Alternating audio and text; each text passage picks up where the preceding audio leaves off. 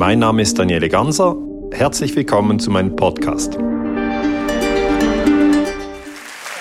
Guten Abend. Ja, es ist wirklich schön zu sehen, wie viele Menschen hier sind. Ähm, mein Name ist Daniele Ganser, ich bin 45 Jahre alt, ich komme aus der Schweiz, spreche mit diesem Schweizer Akzent. Äh, ich bin Historiker, ich bin Friedensforscher und die Veranstalter haben mich vor einem Jahr eingeladen, nach Hannover zu kommen. 2017 war ich hier, da hatten wir einen Raum mit 500 Plätzen. Und dann haben die mich gefragt, kommst du im Mai 2018, also heute, kommst du nochmal? Dann habe ich gesagt, ja, kann man schon machen. Ähm, und jetzt haben wir 1000 Plätze, das hat sich also einfach verdoppelt. Ähm, und das freut mich. Also ich habe überhaupt nicht das Gefühl, es ist selbstverständlich. Ja,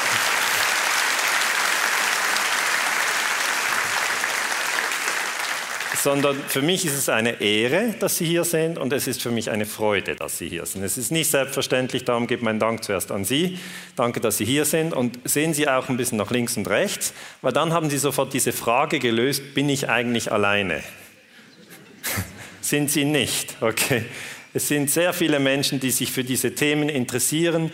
Internationale Politik, Zeitgeschichte, verdeckte Kriegsführung, Medienkompetenz, Frieden, Achtsamkeit. Ähm, das ist etwas, was ich spüre in meiner Arbeit. Kommen immer, immer viele Leute zusammen. Und dann, wenn die Leute ein E-Mail schreiben und sagen, Herr Ganser, ich, ich habe das Gefühl, ich bin die Einzige oder der Einzige, der sich dafür interessiert, dann sage ich, das kann wohl sein bei Ihnen im Haus, wo Sie wohnen, oder bei Ihnen in der Straße, wo Sie wohnen, oder bei Ihnen im Dorf oder bei der Stadt schon nicht mehr, aber beim Dorf ja, sind Sie vielleicht die Einzige. Aber insgesamt gesehen, im Dachraum, Deutschland, Österreich, Schweiz, wo ich viele Vorträge halte, sind Sie auf keinen Fall die einzige Person, die sich für Frieden, Krieg, Medien interessiert. Ähm, ich würde gerne natürlich äh, mit Ihnen über mein Buch sprechen, Illegale Kriege. Und da gibt es ganz verschiedene Kapitel. Ein Kapitel ist über den Irak. Über das werde ich nicht sprechen. Natürlich ein anderes Kapitel ist über Kuba. Über Kuba werde ich heute auch nicht sprechen. Ein anderes äh, Kapitel ist über Afghanistan. Über Afghanistan werde ich auch nicht sprechen, sondern heute spreche ich über Vietnam. Ich weiß, dass einige jetzt denken, Vietnam, ja, schon lange her. Aber ich bin fest davon überzeugt, dass man am Beispiel illegaler Krieg gegen Vietnam sehr viel lernen kann und dass das auch heute noch relevant ist. Das heißt, ich werde immer ein bisschen die Beziehung von früher zu heute herstellen und Sie werden nicht überrascht sein, dass ich diese drei Grundprinzipien im Vortrag bringe. Menschheitsfamilie, UNO-Gewaltverbot und Achtsamkeit. Jeder, der schon ein YouTube-Video von mir gesehen hat, weiß, ah, er kommt wieder zum Gewaltverbot, ah, er spricht über die Menschheitsfamilie, ah, okay, er sagt, Achtsamkeit wäre eine gute Idee. Das, das, wird die nächsten 20 Jahre äh, sich nicht ändern. Ich bin jetzt 45, ich habe mir vorgenommen, ich mache das bis 65. Und äh, ja, ich, muss mich entschuldigen, dass Sie immer wieder Dinge hören, die Sie schon gehört haben. Aber das ist ja sonst auch so. Dann hört man Dinge wie Haribo macht Kinder froh, das hat man sehr oft gehört. Aber es ist eigentlich Müll, also das ist nicht sehr interessant. Hingegen, wenn Sie das Gewaltverbot kennen, dann ist es sehr, sehr wichtig, meiner Meinung nach. Gut, dann legen wir los. Ich habe 15 Punkte, 15 Kapitel und ich habe es im Vortrag so dargestellt, dass man weiß, wo im Vortrag wir sind. Ähm, und es ist viel Stoff. Der Stoff ist auch schwierig, aber zusammen schaffen wir das. Das ist eine Reise nach Vietnam. Sie können sitzen bleiben und wir gehen ein bisschen raus in die Welt. Zuerst, Vietnam ist ein Land, das sich an der Küste hier befindet vom südchinesischen Meer. Es grenzt im Norden an China und danach an Laos und Kambodscha. Die Hauptstadt von Vietnam heißt Hanoi. Die ist im Norden des Landes. Und wir haben im Süden die zweite Stadt, die sehr bekannt ist, die hieß früher Saigon und die heißt heute Ho Chi Minh Stadt. Hier auf der Karte sehen Sie sie eingezeichnet äh, Ho Chi Minh im Süden. Und das ist das Wirtschaftszentrum vom heutigen Vietnam. 1960 zählte die Bevölkerung von Vietnam 32 Millionen Menschen. Und heute leben in Vietnam 95 Millionen Menschen. Sie haben also ein Nettowachstum von 60 Millionen Menschen in 60 Jahren. Und das möchte ich herausstreichen, weil wir gehen ja sehr bald dann natürlich in die Thematik Krieg. Und dann hat man so das Gefühl, wenn ein Land von Krieg überrollt wird, dann sterben alle. Das ist nicht so. Es sterben viele, es gibt großes Leid, aber es ist möglich, dass ein Land eine Bevölkerung hat, die größer wird, obschon es sehr viel leidet und durch eine Phase der kriegerischen Auseinandersetzung geht. Die kommunistische Partei ist die dominante Partei und ist die einzige Partei in, in Vietnam. Also wenn man denkt, ja, der Kommunismus gibt es nicht mehr, das ist falsch. Ja. Den Kommunismus gibt es weiterhin. Es gibt ihn in Kuba, es gibt ihn in Vietnam, es gibt ihn in China. Und wir haben früher als Historiker gedacht, dass es nicht möglich ist, den Kommunismus mit dem Kapitalismus zu verbinden. Heute wissen wir, dass China der Beweis ist, dass es sehr wohl möglich ist. Ja? Das ist ein kommunistisches Land, das aber auch kapitalistisch durchdrungen ist. Jetzt als Schweizer ist für mich das ungewöhnlich, wenn es nur eine Partei gibt. Ja, ich hätte natürlich immer gern verschiedene Parteien zur Auswahl, aber es ist jetzt nicht ein Vortrag über Schweizer Vorlieben, sondern es ist zuerst einmal eine Analyse, dass man versteht, was ist das für ein Land, wie ist das politische System. Das Parlament in Vietnam hat nur eine Kammer. Ja, die meisten Parlamente, die Sie sonst kennen, auch in Deutschland oder in der Schweiz, sind Zweikammersysteme. Und hier haben Sie 493 Abgeordnete und die Kommunistische Partei ist dort natürlich die dominante Partei. Ähm, der Präsident von Vietnam ist sehr unbekannt. Er heißt Tran Dai Quang. Und hier sehen Sie ihn mit Präsident Trump, der natürlich der bekannteste Politiker der Welt ist gefolgt von Putin, das ist der zweitbekannte Politiker der Welt. Und Tran Dai Quang, das ist so wie der Schweizer Bundesrat, ja, kennt auch niemand. Ähm, das sind Politiker, die selten überhaupt äh, in den internationalen Medien erwähnt werden.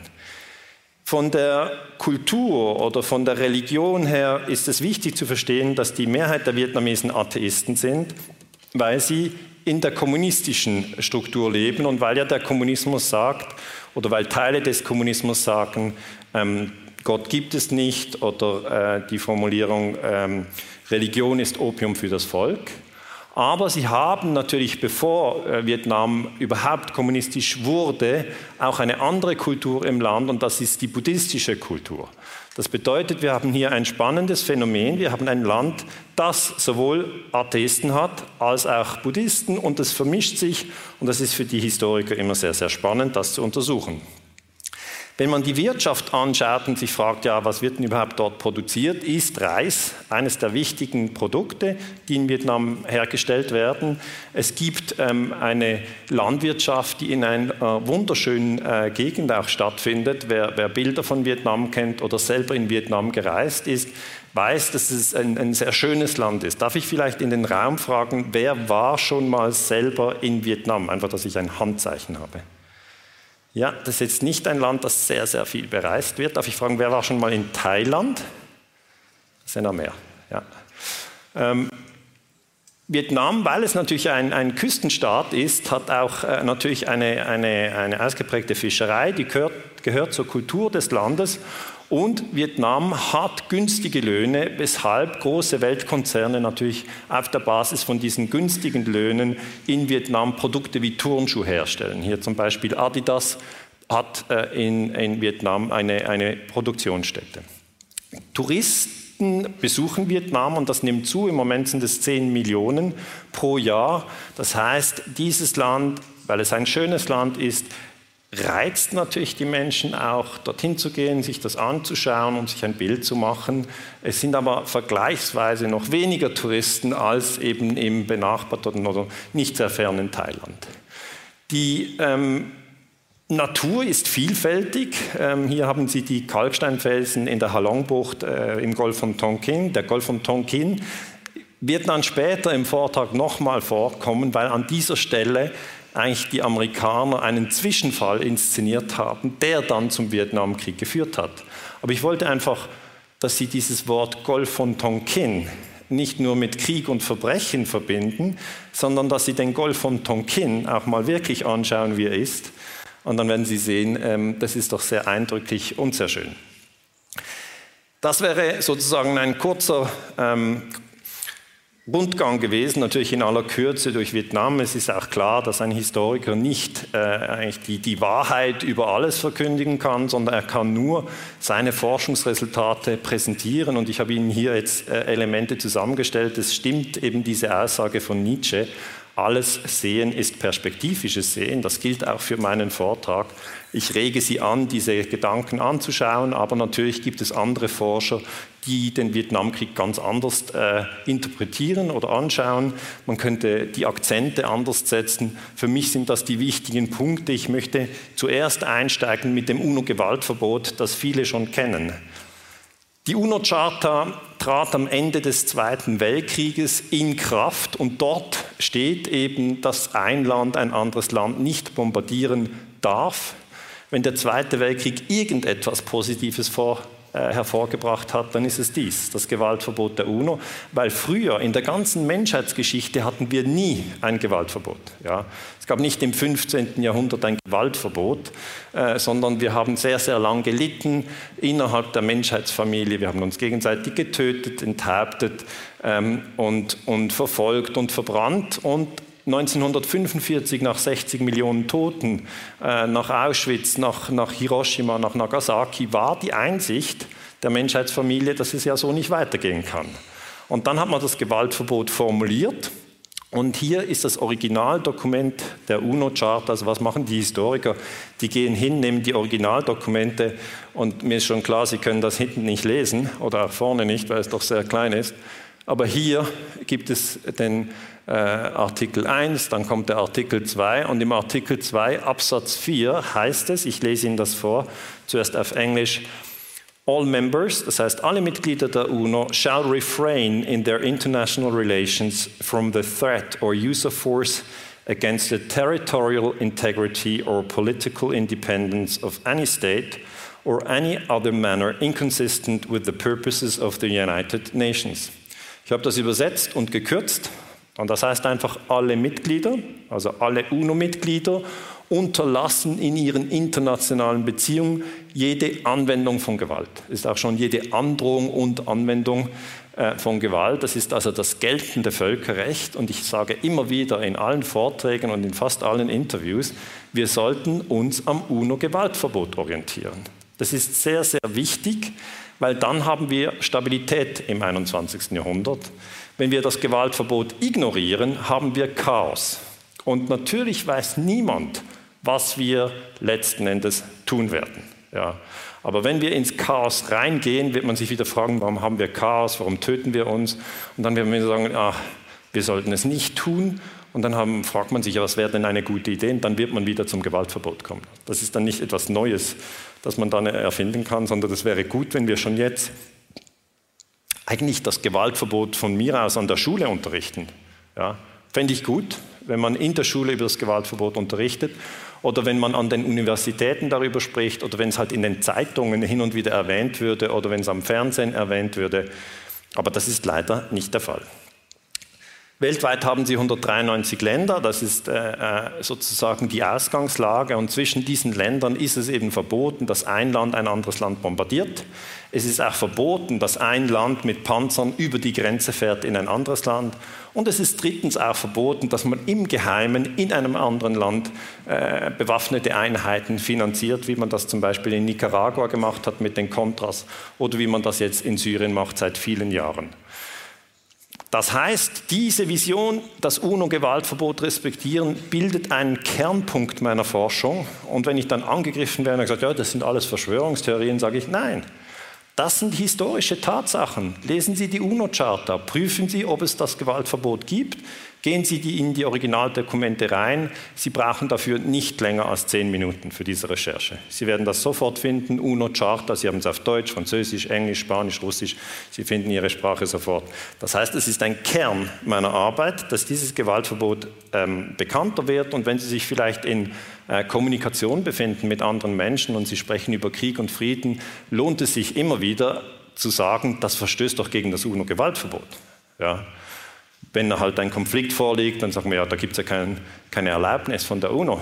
Und wenn dann der Gesprächspartner sagt, UNO-Gewaltverbot, was ist das? Dann müssen Sie es halt erklären. Und dann passiert auch oft, verwechseln die Leute UNO und NATO. Da müssen sie das halt auch erklären. Ja? Aber nehmen Sie die Leute mit. Erklären Sie ihnen das, wenn es das Interesse gibt. Übrigens, ganz wichtig, wenn es das Interesse nicht gibt, ja, dann lassen Sie doch bitte die anderen Leute in Ruhe. Weil es macht keinen Sinn, auf, ja, es macht keinen Sinn, auf, jeden, auf jemanden einzureden, der es nicht hören will. Ja. Die Lebenserfahrung zeigt, dass der Mensch sich erstens überhaupt nicht ändert und zweitens, wenn er sich ändert, nur dann, wenn er will. Also beobachten Sie sich selber. Ja. Es ist sogar in einer Beziehung, wo zwei verliebt sind, sehr, sehr schwierig, wenn der Mann die Frau ändern will oder umgekehrt, wenn die Frau den Mann ändern will. Und nach, nach vielen Jahren kommt man zum Punkt, geht nur, wenn man zusammen will, wenn man nicht will, geht es nicht. Und das ist ja bei fremden Menschen noch mehr. Also ich kann nicht zu jemandem gehen und sagen, du übrigens, weißt du, was dich wirklich interessieren sollte? Und der andere, nö, das UNO-Gewaltverbot. das geht nicht. Sondern sie müssen warten, bis die Leute zu ihnen kommen und sagen, du hast doch kürzlich etwas gepostet, das fand ich völlig abgefahren, aber irgendwie dieses Gewaltverbot, kannst du mir das erklären? Dann ja. Der andere Punkt, den wir verstehen müssen, die Menschheit ist in diesen 193 Ländern verteilt, aber wir sind eine Familie. Wir sind eine Menschheitsfamilie und innerhalb einer Familie sollte man sich nicht töten. Wir sollten uns auch nicht gegenseitig foltern oder verbrennen oder abwerten. Das sollten wir nicht tun. Ich habe so viele Konflikte angeschaut und ich habe eigentlich aus meinem Fazit herausgefunden, dass jeder Konflikt mit einer Spaltung der Menschheitsfamilie anfängt. Also die Amerikaner haben die Vietnamesen als Termiten bezeichnet und erst danach haben sie sie getötet. Das heißt, diese Spaltung in der Menschheitsfamilie ist eine Ursache für sehr, sehr viel Leid und für sehr, sehr viel Chaos. Und darum rege ich an, immer diesen Gedanken der Menschheitsfamilie ganz nahe beim Herzen zu tragen. Das heißt, es ist egal, aus welchem Land sie kommen. Ja? Äh, ich weiß auch nicht, aus welchen Ländern äh, Sie hier sind. Ich nehme die an, die meisten sind aus Deutschland. Aber ich bin jetzt zum Beispiel aus der Schweiz. Spielt keine Rolle. Auch die Schweizer gehören zur Menschheitsfamilie. Oder umgekehrt, es spielt keine Rolle, ob sie Christ sind oder ob sie Muslim sind oder ob sie Jude sind oder ob sie Buddhist sind oder ob, sie Atheist sind. Es spielt keine Rolle, was ihre Glaubenseinstellung ist. Sie gehören zur Menschheitsfamilie. Es spielt auch keine Rolle, ob Sie reich sind und irgendwie 500.000 Euro auf dem Konto haben oder ob Sie Hartz IV empfangen und keine 10 Euro auf dem Konto haben. Sie gehören zur Menschheitsfamilie. Es spielt auch keine Rolle, ob Sie schwarze Haut haben oder weiße Haut. Sie gehören zur Menschheitsfamilie. Und das gilt für alle Menschen. Das heißt, es gibt nicht so etwas wie, na gut, die Vietnamesen gehören wohl nicht zur Menschheitsfamilie, sondern auch die gehören dazu. Und da hat einfach der Mensch natürlich eine Tendenz, ja, dass er andere abwertet und dann tötet. Und das ist schade, aber wir haben auch die Fähigkeit, diese Tendenz abzulegen. Zum Beispiel im Mittelalter hat man die Frauen, die viel wussten, als Hexen abgewertet und dann verbrannt.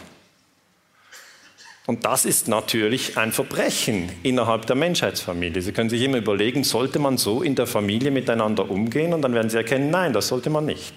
Das heißt, dieser Begriff Menschheitsfamilie ist meiner Meinung nach sehr, sehr wichtig für die Friedensbewegung. Wir sollten uns nicht spalten lassen nach Religion, nach Nation oder Hautfarbe. Ja.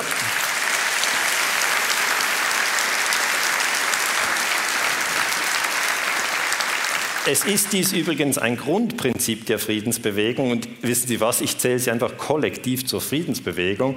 Die Leute sagen dann Friedensbewegung, was ist denn das? Gibt es da ein T-Shirt? Und, und ich sage, nein, es gibt kein T-Shirt. Und dann, ja, wenn man Mitglied ist, kann man da irgendwo unterschreiben und man bezahlt einen Jahresbeitrag. Nein, es ist nur eine Haltung, eine Haltung in ihrem Herz, dass sie keine Enthauptungen wollen, dass sie keine Bombardierung von anderen Staaten wollen, dass sie keine Kriegspropaganda wollen in den Medien und dass sie auch nicht wollen, dass Hass zwischen den Nationen geschürt wird oder zwischen den Religionen. Und das ist eine Grundhaltung, ja. Und wenn Sie da eine Gruppe daraus machen und sagen, du gehörst dazu und du gehörst nicht dazu, äh, dann haben Sie schon wieder die Spaltung. Darum ist eigentlich die Friedensbewegung in dem Sinn unorganisiert, weil sich jeder anschließen kann, aber auch jeder wieder austreten kann. Und da gibt es kein Protokoll. Es ist einfach die Grundhaltung in der Friedensbewegung, dass man die Menschheitsfamilie achtet. Und die meisten wünschen sich natürlich für sich selber und auch für ihre Kinder und Enkel, dass die auch geachtet werden, dass die Kinder niemals gefoltert werden. Das ist ein großes Anliegen von vielen Müttern und vielen Vätern. Sie wollen das nicht, egal in welchem Land. Da ist kein Unterschied, ob sie nach, nach Indien oder nach Peru gehen. Gut, Jetzt möchte ich nach diesen einführenden Bemerkungen mit Ihnen nach Vietnam gehen und ich möchte anschauen, dass zuerst die Franzosen mit sehr viel Gewalt in Vietnam vorgegangen sind. Wir haben im Vietnamkrieg zwei Phasen, einen französischen Krieg und dann einen US-amerikanischen Krieg. Frankreich ähm, war die Kolonialmacht äh, von Vietnam, eine, eine geraume Zeit von 87 bis 1954. Und in der Zeit des Kolonialismus wurde natürlich das Prinzip der Menschheitsfamilie verraten. Dort hat man gesagt, die Kolonialherren sind mehr wert und die Kolonien sind weniger wert. Das heißt, die Menschen in den Kolonien darf man auch mal erschießen oder vergewaltigen. Es ist nicht so schlimm, weil das sind ja Menschen, die weniger wert sind. Wenn wir den Kolonialismus untersuchen, haben wir immer wieder diese Daten hier, ähm, ein Bild äh, aus früheren Tagen. Und die französische Kolonie hieß Indochine, ja, die umfasste die heutigen Staaten Vietnam, Laos und Kambodscha. Jetzt wenn Sie heute nach ähm, Hanoi gehen, die Hauptstadt von Vietnam, das habe ich schon gesagt, finden Sie noch Zeichen von diesem Kolonialismus. Hier gibt es zum Beispiel eine Brücke und das können Sie vielleicht hinten nicht lesen, aber hier steht 1899 bis 1902, also im Jahre 1900 wurde diese Brücke gebaut und unten steht Paris und noch der Produzent Daid et Billet.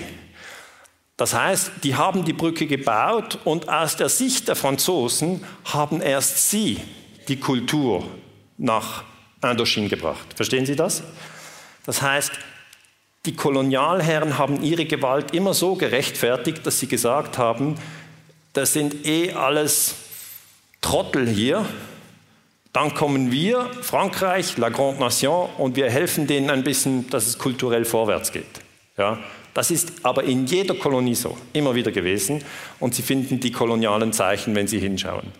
Ähm, dann haben die Vietnamesen unter Ho Chi Minh, das ist ein Revolutionär, ähm, die Unabhängigkeit ausgerufen, und zwar 1945.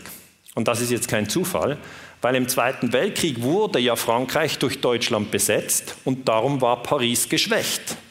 Und wenn Sie jetzt wieder wollen, gibt es irgendwas Gutes im Zweiten Weltkrieg? Das Gute ist, die Kolonien hatten dann die Möglichkeit, sich unabhängig zu machen. Ja. Und das ist dann tatsächlich auch passiert 1945, aber die Franzosen haben natürlich gesagt, das geht ja gar nicht. Was macht ihr euch denn hier plötzlich unabhängig? Was für eine Frechheit. Und dann sind sie nach Vietnam gefahren mit ihren großen Schiffen, mit den Kanonen drauf äh, und haben Vietnam bombardiert. Jetzt ist das Problem, das habe ich ja zuvor schon erklärt, 1945 hat man die UNO-Charta unterzeichnet. Die Franzosen haben es auch unterzeichnet. Also dürfen sie nicht 1946 nach Vietnam fahren äh, und dann Vietnam bombardieren. Sie sehen die, die Kausalität. Übrigens hier Ho Chi Minh beim Besuch in der DDR in, in Stralsund. Ähm, die Franzosen haben versucht, Vietnam als Kolonie zu halten. Das ist der sogenannte französische Indochina-Krieg, geht von 46 bis 54. Und ich habe das untersucht. Sie haben Fremdenlegionäre eingesetzt, weil Fremdenlegionäre wenig Beziehung haben zum Prinzip Menschheitsfamilie, sondern die können sie irgendwo hinbringen. Das sind eigentlich Traumatisierte, die töten. Und natürlich versucht man dann herauszufinden, ja, wie haben die dann in Frankreich argumentiert? Wie argumentieren sie für die Bombardierung von Vietnam? Das ist sehr interessant. Da habe ich mir die Protokolle im, in der französischen, äh, General, in der Franzö im französischen Parlament angeschaut. Zuerst die Fakten. 23. November 1946 bombardieren französische Schiffe Haiphong. Ist ja klar, dass Sie nicht wissen, wo Haiphong ist. Das ist jetzt nicht so eine bekannte Stadt. Darum habe ich hier einen Stern gemacht. Okay, das ist der Golf von Tonkin. Franzosen fahren dahin, fahren mit dem Schiff an die Küste und ballern dann einfach auf die Stadt. Vietnam kann da nicht viel machen, oder? wenn so ein großes Schiff kommt. Und dann ähm, haben sie 6000 tote Zivilisten und das ist natürlich ein Massaker. Das darf man nicht und das ist illegal und das ist eben in der UNO-Charta so festgelegt. Das heißt, die Franzosen haben die UNO-Charta 1946 gebrochen. Es ist aber eben so, dass nicht alle in Frankreich das toll fanden. Sie haben immer in jedem Land Opposition, die gegen den Krieg ist. In diesem spezifischen Fall haben sie diese Frau, ähm, sie heißt Jeannette Vermèche und sie sagt, die Vietnamesen haben Marseille nicht bombardiert, aber ihr habt Haiphong bombardiert. Und hat sie völlig recht. Das heißt, sie hat den Trick eingesetzt, den man immer wieder machen sollte. Rollentausch. Okay? Sie hat gesagt, die Vietnamesen sind ja nicht nach Marseille geflogen, haben da gefahren mit dem Schiff und haben Marseille bombardiert, sondern die Franzosen haben das Umgekehrte gemacht. Und dann sagt sie, und das ist natürlich 46 eine schwierige Bemerkung für die Franzosen, sie sagen, indem Franzosen jetzt Dörfer in Vietnam niederbrennen, begehen sie die gleichen Verbrechen, welche die Nazis in Frankreich vor wenigen Jahren begangen haben. Und das ist korrekt. Ähm, das ist am 28. Januar 1950 und dann sagt der Präsident der Nationalversammlung, sagt, Madame, ich muss Ihnen sehr höflich sagen, dass Sie auf unerträgliche Art dieses Parlament und die ganze französische Nation beleidigt haben. Worauf Vermeersch antwortete, dann frage ich, haben wir Haiphong bombardiert oder haben wir Haiphong nicht bombardiert? Das heißt, damit möchte ich einfach zeigen, dass das Prinzip der Menschheitsfamilie immer wieder ausgehebelt wird. Also die Franzosen, als sie 1940 von Deutschland besetzt wurden, haben sie gesagt, das geht ja gar nicht. Ja, man kann ja nicht in einem fremden Land einfallen und die Leute töten. Dann sind sie gerade mal 1945 raus aus dem Krieg und was sie dann machen, ist genau das Gleiche in Vietnam. Die fahren hin und bringen die Leute um. Und wenn man dann darauf hinweist, dass das nicht okay ist, sagen sie, das ist eine Beleidigung. Sehen Sie den Zyklus. Das ist einfach, was wir in der Geschichtsschreibung als zutiefst unbewusst bezeichnen. Es ist völlig unbewusst. Ja. Man reflektiert seine eigene Gewalt überhaupt nicht, sieht es nicht und will es nicht sehen. Das heißt, dieser französische äh, Abschnitt des Vietnamkrieges ist ein Verbrechen an der Menschheitsfamilie. Frankreich darf nicht gegen Vietnam kämpfen und die Vietnamesen töten. Die Franzosen sind den Vietnamesen nicht kulturell überlegen. Überhaupt ist niemand in der Menschheitsfamilie dem anderen kulturell überlegen. Wir haben alle ganz verschiedene Kulturen. Ja, das ist so. Das werden Sie sehen, wenn Sie durch die Welt reisen. Und ich weiß, dass viele das getan haben. Aber es ist doch oft so, dass wenn man zurückkommt aus einem Land, dass man dann diese Erinnerungen hat. Aber selten, oder ich würde sagen eigentlich nie, hat jemand das Gefühl, kommt zurück aus einem Land und denkt, ja, dieses Land müsste man dringend mal bombardieren. Ja, ja, das hat man nicht. Sondern man hat Erinnerungen, was man erlebt hat. Ja? Und ich weiß, ja, dass man dann das eine Land vielleicht mehr mag und das andere Land weniger, aber das hat oft mit dem Essen zu tun. Das heißt, die Menschen sind gar nicht so, dass sie jetzt unbedingt drauf sind, sie müssen jetzt Vietnam bombardieren. Das ist, das ist, das ist äh, eigentlich eine Störung in der Menschheitsfamilie und es liegt mir viel daran, dass wir das erkennen, damit wir es nicht mehr tun. Das UNO-Gewaltverbot verbietet eben solche Aktionen und in der Rhetorik hat man herausgefunden, dass die wichtigste Sache in einem Vortrag mehrmals wiederholt werden muss. Darum werden Sie vielleicht äh, ein bisschen ähm, ja, schmunzeln, aber ich erkläre es Ihnen nochmal. Das UNO-Gewaltverbot sagt, ein Staat darf einen anderen Staat nicht bombardieren. Ja, es heißt UNO-Gewaltverbot. Es gibt's und es ist in der UNO-Charta seit 1945. 1946 war es also auf jeden Fall gültig und die Franzosen haben es ignoriert. Wichtig zu wissen, die Franzosen sind im UNO-Sicherheitsrat. Okay, das heißt, wenn die Frage auftaucht, wurde Frankreich für diesen Verstoß gegen die UNO-Charta hm, sozusagen bestraft mit einer Resolution, ja, dann ist die Antwort nein. Und das ist für viele Leute sehr schwer zu verstehen. Von den 193 Ländern sind fünf im Sicherheitsrat, die 188 sind nicht im Sicherheitsrat. Das heißt, die fünf sind die Oberschicht und die 188 sind die Unterschicht. Und es tut mir leid, Ihnen mitzuteilen, Deutschland und die Schweiz sind in der Unterschicht. Es ist einfach so. Das heißt, wenn jetzt Vietnam 1946 Marseille bombardiert hätte, dann können Sie sicher sein, wären die Vietnamesen verurteilt worden auf der Basis der UNO-Charta und wissen Sie was? Zu Recht. Aber das Umgekehrte führt zu keiner Verurteilung. Und das ist das Problem, das wir haben. Wir haben einen Sicherheitsrat mit fünf Mitgliedern, nämlich USA mit Trump, Russland mit Putin, China mit Xi, Frankreich mit Macron und Großbritannien mit Theresa May. Und diese fünf tun und lassen, was sie wollen. Es gibt keine Möglichkeit, diese fünf zu bestrafen. Es sind auch die fünf ähm, Atommächte und sie sind die größten Waffenexporteure. Das heißt, sie sind eigentlich für den Weltfrieden zuständig, aber benehmen sich nicht ideal, sage ich jetzt mal.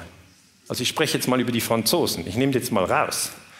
Und wenn jetzt jemand hier im Raum ist, der ist Franzose, dann möchte ich unterstreichen, es geht mir nicht darum, Sie in Ihrem Nationalstolz zu beleidigen. Es geht mir darum zu erklären, dass niemand aus der Menschheitsfamilie das Recht hat, einen anderen aus der Menschheitsfamilie zu töten. Es geht nicht um Nationalstolz. Es geht um das Prinzip UNO-Gewaltverbot. Ähm, die Franzosen haben dann äh, militärisch äh, gekämpft und sind militärisch geschlagen worden. Sie mussten 1954 in der Schlacht von Dien Bien Phu äh, einsehen, dass sie Vietnam nicht halten können. Okay, also die Vietnamesen haben gewonnen. Die UNO-Charta hat ihnen nichts genützt. Die haben mit Gewalt die Kolonialherrschaft abgestreift. Und dann wurde, das ist der vierte Punkt, Vietnam geteilt. Das heißt, das, was in Deutschland passiert ist, ist eben auch in Vietnam passiert. Man hat hier eine Linie durchgezogen am 17. Breitengrad. Das war eine Konferenz in der Schweiz, in Genf. Ähm, da hat man gesagt, die Schweiz ist ein neutrales Land. Da treffen sich jetzt die Vietnamesen und die Franzosen. Und ähm, dann wird man darüber sprechen, was man jetzt mit Vietnam macht. Und die Idee war, dass die siegreichen Kommunisten unter Ho Chi Minh den Norden bekommen und im Süden äh, sozusagen andere äh, die Regierung übernehmen, aber dass man schon 1956 freie Wahlen und dann die Wiedervereinigung macht. Das heißt, man hat gesagt, das ist nur eine kurze Sache, die wir hier machen. Wir trennen das nicht länger. Aber, und das ist auch die Tragödie von Vietnam, dieses Versprechen wurde gebrochen. Und zwar vom Süden, weil der Süden wusste, wenn es gesamt, ich habe schon fast gesagt, gesamtdeutsche Wahlen gibt, wenn es gesamtvietnamesische Wahlen gibt, dann werden die Kommunisten gewinnen. Und die Amerikaner und die Franzosen wollten natürlich nicht, dass äh, Vietnam in die Hände der Kommunisten fällt. Ho Chi Minh ähm, wurde in Nordvietnam Präsident. Wenn, er, äh, wenn die Wahlen durchgeführt worden wären, was der Plan war in Genf, wäre er Präsident von ganz Vietnam geworden. Und dieser Krieg, den die USA dann gegen Vietnam geführt haben, wäre nicht nötig und auch nicht möglich gewesen. Aber die Amerikaner haben eigentlich die Kolonialherrschaft der Franzosen übernommen und haben in Südvietnam diesen Mann aufgebaut, der heißt Diem. Ähm, er wurde 1955, also kurz nach der Teilung, Präsident und er kommt aus dem katholischen Adel äh, Vietnams und er hatte in der französischen Kolonialverwaltung gedient. Das heißt, sein Bild auf die Menschheitsfamilie war so, dass er gesagt hat, eigentlich haben die Kolonialherren recht, ja, die Franzosen haben recht, weil die Franzosen sind Katholiken und diese Kommunisten, die mag ich eh nicht, das sind Atheisten. Im Übrigen bin ich aus dem Adel und es wäre gut, wenn Südvietnam sozusagen frei von den Kommunisten wäre. Und dann haben die Amerikaner gesagt, das ist unser Mann. Haben die Amerikaner ein Recht, ja, irgendjemand in einem anderen Land so aufzubauen, solange es zivil ist, ja, verbietet das das Gewaltverbot nicht aber sie haben ihn aufgebaut, auch mit Waffen. Okay, sie haben ihm Waffen gegeben. Hier haben sie den amerikanischen Präsident Eisenhower und die haben Diem dann nach Washington eingeflogen und dann war sozusagen offiziell, wir unterstützen sie, sie sind ein guter Mann. Problem war, dass Diem ein sehr brutaler Herrscher war. Er verhinderte die Durchführung von freien Wahlen ganz in Vietnam, weil eben die Kommunisten gewonnen hätten und dabei unterstützten äh, die USA Diem. Hier haben wir ein Bild vom, von Diem und seiner Frau und dem amerikanischen Präsidenten und seiner Frau. Also die haben dann auf, auf, auf, auf Ehefrauenebene sich getroffen und sich gegenseitig gelobt. Mal gesagt, ähm, alles prima. Aber die Amerikaner haben schon auch erkannt, dass Diem sehr brutal gegen alle Gegner in Südvietnam vorgeht, weil die Südvietnamesen wollten diese Wahlen und die hat er ihnen nicht gegeben. Somit hat Diem ein ganz wichtiges Versprechen gebrochen, nämlich die Wiedervereinigung. Und ich finde es einfach interessant, das aus deutscher Perspektive mal zu beobachten, weil auch in Deutschland natürlich die Teilung und die Wiedervereinigung und gemeinsame Wahlen nicht etwas sind, wo man sagt, pö, noch nie gehört, sondern das ist eine Ebene, wo man sich doch sicher einklinken kann und sagen, okay, ja, verstehe, dass die vermutlich diese Wahlen gewollt hätten. Aber Diem hat dann alle Proteste einfach so niedergewalzt, dass sie die Leute erschießen ließ. Und er hat dann einen Punkt erreicht, wo er auch gegen die Buddhisten vorgegangen ist. Also hier haben Sie eine Spaltung in der Menschheitsfamilie von einem katholischen Präsidenten gegenüber den Buddhisten, weil die, die mochte er nicht. Ist eine andere Gruppe. Hat er gesagt, ja, die Buddhisten, die dürfen hier nicht demonstrieren. Und ähm, interessant ist dann der folgende Punkt bei Kapitel 5, dass die Buddhisten, um ihren Protest zu artikulieren, sich öffentlich verbrannt haben. Ich möchte das ein bisschen ausleuchten, weil das ist spannend. Wir sind jetzt im Jahre 1963, wir haben bis jetzt rekapituliert, 45 kommt das Gewaltverbot, 46 bombardieren die Franzosen Haiphong in Verstoß gegen das Gewaltverbot, 54 wird Vietnam geteilt und 63 kommen die Proteste gegen Diem. Und zwar möchte ich hier einfach nochmal auf diese verschiedenen Ideologien hinweisen. Der Buddhismus gehört zur vietnamesischen Kultur, so wie das Christentum zur deutschen zur Schweizer oder zur österreichischen Kultur gehört. Es spielt jetzt keine Rolle, ob Sie persönlich christlich sind. Deutschland ist ein christliches Land und hier spreche ich als Historiker und als Kultureller, der die Dinge analysiert und sich fragt, was glauben eigentlich die Menschen in diesem Raum und was glauben sie in jenem Raum. Und im Buddhismus ist es natürlich so, dass die buddhistischen Mönche völlig überzeugt sind, dass wenn sie sterben, dass es dann ein Leben nach dem Tod gibt. Ja? Sie sind der Überzeugung, dass mit dem Tod des Körpers keineswegs das Leben erlischt, sondern dass es weitergeht. Während die Kommunisten in Vietnam eine ganz andere Ideologie haben, sie sind der Meinung, dass wenn der Körper ausgelöscht wird, dann ist alles vorbei.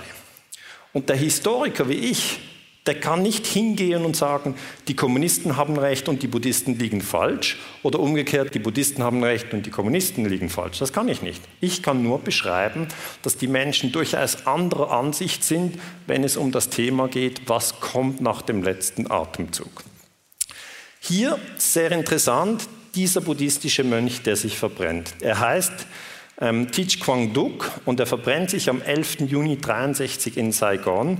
Saigon, wie gesagt, heute Ho Chi Minh Stadt und Diem ist der Präsident in Saigon und dieser Mönch möchte damit kommunizieren, dass er nicht einverstanden ist mit der Unterdrückung der Buddhisten in Südvietnam.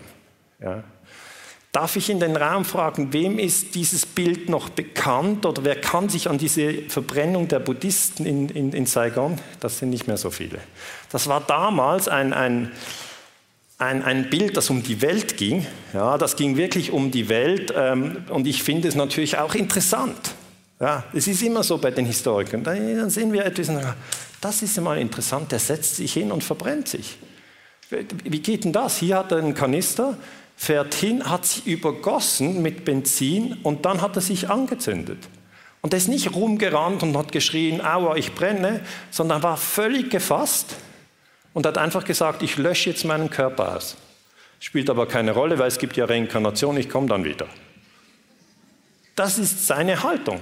Stimmt die? Ich weiß es nicht. Ich habe dann natürlich bei den Buddhisten nachgelesen, weil das ist immer das, was die Historiker tun können. Sie können sich in eine Kultur einarbeiten. Ja, sie können, wenn sie das Mittelalter studieren, müssen sie das Christentum studieren, sonst können sie es nicht verstehen. Und wenn Sie natürlich äh, Vietnam verstehen wollen, wenn Sie auch die Verbrennung eines Buddhisten verstehen wollen, müssen Sie über den Buddhismus lesen. Und dann habe ich den Dalai Lama gewählt, weil einfach der bekannteste Buddhist ist. Er ist nicht aus Vietnam, das ist ja bekannt, er ist aus Tibet.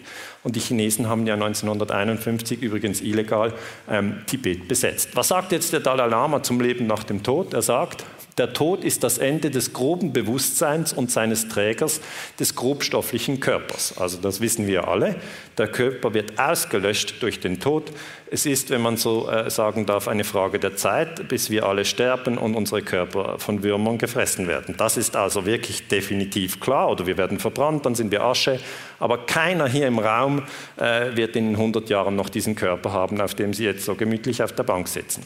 Jetzt Natürlich wird viel darüber gesprochen, was passiert dann, lebt dann etwas weiter. Und hier die Buddhisten sagen, auf der subtilen Ebene des Bewusstseins, und, das nennen sie klares Licht genannt, gibt es weder Geburt noch Tod. Das heißt, die Buddhisten glauben eben, der Körper ist auf, ausgelöst und das klare Licht lebt weiter. Nochmal, es ist nicht Aufgabe des Historikers zu beurteilen, ob das stimmt oder nicht. Die Aufgabe des Historikers ist zu beschreiben, wie dieser Mönch sich verbrannt hat und in welchem kulturellen Kontext alle Etappen im Leben jedes einzelnen Wesens, Tod, Zwischenzustand und Wiedergeburt.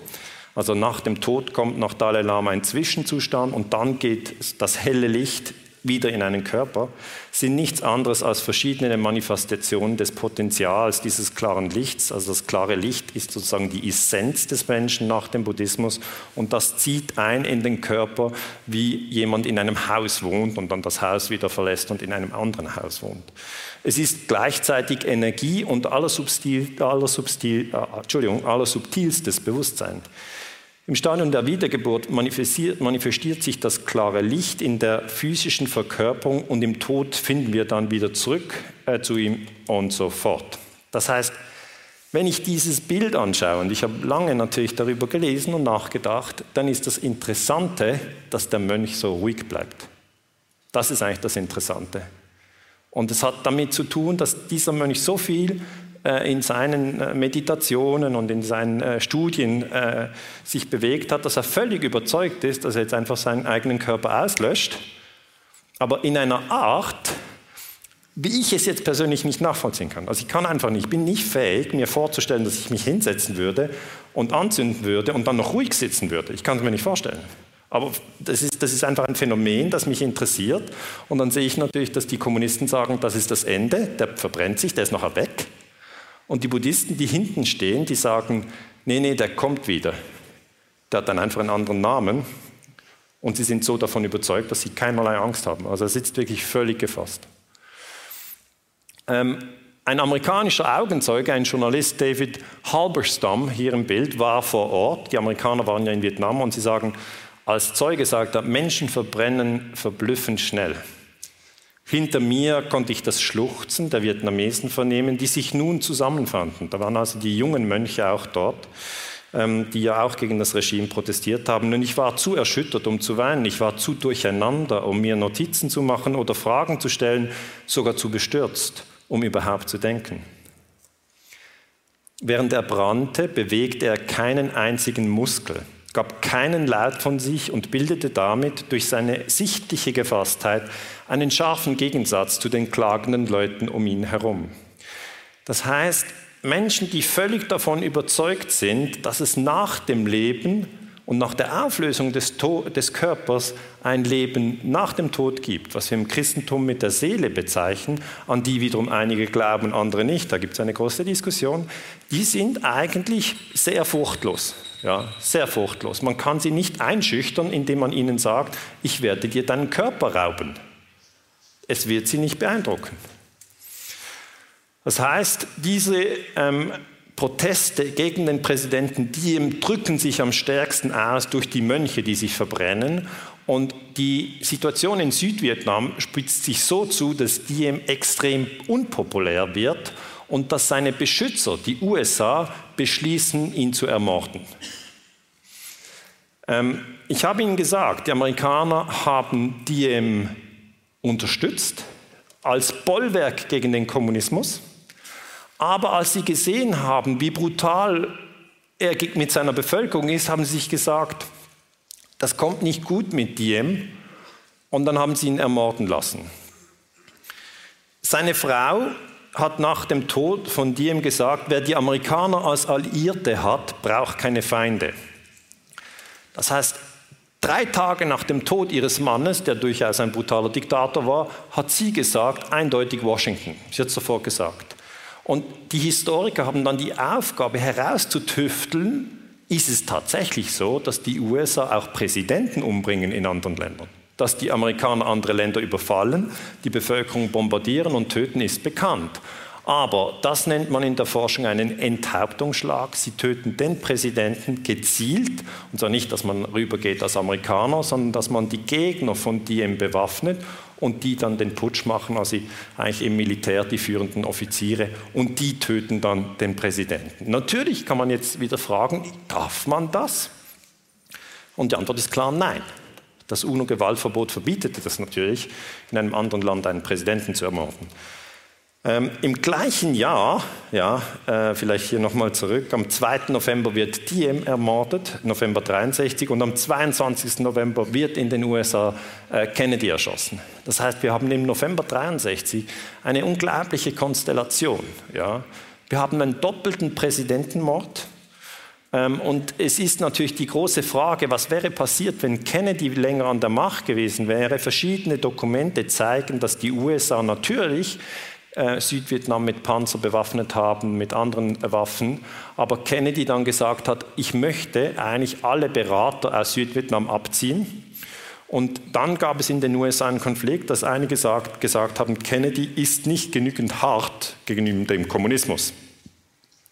Ob das der Grund ist, warum er erschossen wurde und warum er umgebracht ist, kann ich an dieser Stelle nicht ausführen. Das wäre wieder ein anderes Thema, Kennedy-Mord. Aber wir wissen ähm, vom ähm, Verteidigungsminister ähm, äh, Robert McNamara, hier, hier links im Bild, das ist der Verteidigungsminister von Kennedy, er sagte, dass Kennedy am 2. Oktober 63, also kurz vor seiner Ermordung, gesagt habe im National Security Council, er wolle alle US-Berater aus Südvietnam abziehen. Das heißt, der Zusammenhang zwischen dem Kennedy-Mord und der amerikanischen Politik in Vietnam ist spannend. Äh, meiner Meinung nach wäre unter Kennedy kein Vietnamkrieg passiert. Kann ich jetzt natürlich nicht beweisen, sondern ich habe nur Indizien. Aber Kennedy ist tot und wir können nicht die Geschichte sozusagen laufen lassen mit Kennedy. Wie wurde das in den USA aufgedeckt? Es gibt in den USA natürlich immer wieder auch ehrliche Menschen, die diese Verbrechen aufklären. Einer davon ist Senator Frank Church, hier links im Bild. Er hat die CIA untersucht, und zwar 1975, und äh, es kam heraus, dass die CIA eben in Vietnam die Ermordung von Präsident Diem unterstützt hat. Und Frank Church hat dann gesagt, er empfinde Abscheu, Abscheu gegenüber dem, was die Senatoren herausgefunden haben. Ich werde immer gefragt, Herr Ganser, Ihre Geschichten sind so abgefahren. Was sind denn Ihre Quellen? Ja? Die Quelle für den Mord an Diem ist der Bericht des amerikanischen Senats, der heißt Alleged Assassination Plots Involving Foreign Leaders. Da geht es also darum, dass, man, dass die CIA versucht hat, Fidel Castro zu töten. Das ist nicht gelungen. Ja, die haben auch Muscheln präpariert, abgefahren. Die wussten, Fidel taucht gerne. Dann haben sie so Muscheln gemacht, die explodieren. Aber der Fidel hat es überlebt. Und der Diem hat es eben nicht überlebt. Sehen Sie das? Aber Mord ist in der internationalen Politik etwas, was eingesetzt wird. Und wir Historiker können das rekonstruieren. Es braucht eine gewisse Zeit, bis wir die Dokumente haben. Es ist aber nicht nur dieser Bericht, sondern es ist auch ein anderer Bericht, den wir erst 1971 bekommen haben. Das sind die sogenannten Pentagon Papers. Die wurden von Daniel Ellsberg, einem Amerikaner, publik gemacht.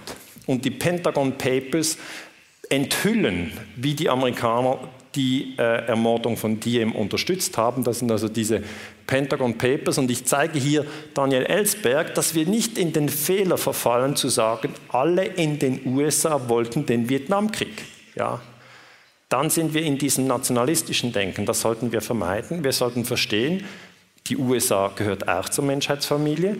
Die meisten Amerikaner haben keine Ahnung, wo Vietnam liegt. Und es gibt sehr informierte Amerikaner, die eben das nicht wollten, dass die USA in diesen Krieg ziehen und die haben sich der Friedensbewegung damals angeschlossen. Daniel Ellsberg gehört zu ihnen. Und wenn ich über die verdeckten Operationen der USA berichte, sind oft Amerikaner meine Quellen, um das überhaupt aufzudecken. So sieht denn das aus. Das ist das Material, das ich lese. Ähm, das sind einfach Schreibmaschinenseiten äh, aus den 70er Jahren. Das war früher Top Secret. Ähm, und ähm, äh, das heißt dann, for the military coup against Diem, the US must accept its full share of responsibility, was übersetzt heißt, für den Militärputsch gegen Diem müssen die USA einen vollen Teil der Verantwortung tragen. Also man hat die Putschpläne der Generäle autorisiert, das sind Vietnamesen, man hat sie ermuntert, volle Unterstützung für eine Nachfolgeregierung zugesagt äh, und dann hat man sowohl während der Planung wie auch während des, der Ausführung des Putsches im Geheimen den Kontakt zu den Generälen aufrechtgehalten. Das ist verdeckte Kriegsführung, das weiß das US-Volk nicht. Und auch die Deutschen oder die Schweizer haben natürlich nichts davon gewusst, als das passiert ist. Okay? Das ist einfach unter dem Radar für die meisten Menschen. Ähm, und wir haben jetzt die Möglichkeit, solche Dinge zu dekodieren und aufzuschlüsseln. Und was ist das Fazit? Das Fazit ist, es wäre besser, wenn man das nicht tut. Okay? Es wäre besser, wenn man sich an das UNO-Gewaltverbot hält, anstatt dass man Menschen umbringt, Präsidenten umbringt. 1973 wurde Allende in Chile äh, gestürzt durch die CIA und er hatte sehr loyale Generäle und dann hat die CIA den General Schneider ermordet, weil sie wusste, dass er im Weg des Putsches steht. Das heißt, diese Dokumente sind jetzt deklassifiziert und da arbeiten wir, uns durch. Und natürlich habe ich immer das Problem, dass die Journalisten dann auf mich zukommen und sagen, Herr Ganz, das ist eine Verschwörungstheorie. Dann sage ich, haben Sie die Pentagon Papers gelesen? Nein, muss ich nicht. Immer so, okay? Ich sage immer, haben Sie Facts? Nein, sondern diese, diese Geschichte von, ich will es nicht hören, ja, das ist einfach ein, ein Widerwille, dass man sich überhaupt mit der verdeckten Kriegsführung beschäftigt. Und ich kann Ihnen nur diesen Rat geben. Wenn Ihnen irgendjemand sagt, was Sie nicht untersuchen dürfen, dann ist gerade dort viel spannendes Material. So, habe ich das schon gesagt? Menschheitsfamilie? Menschheitsfamilie bedeutet, äh, die amerikanische Regierung darf die Regierung in Vietnam nicht töten.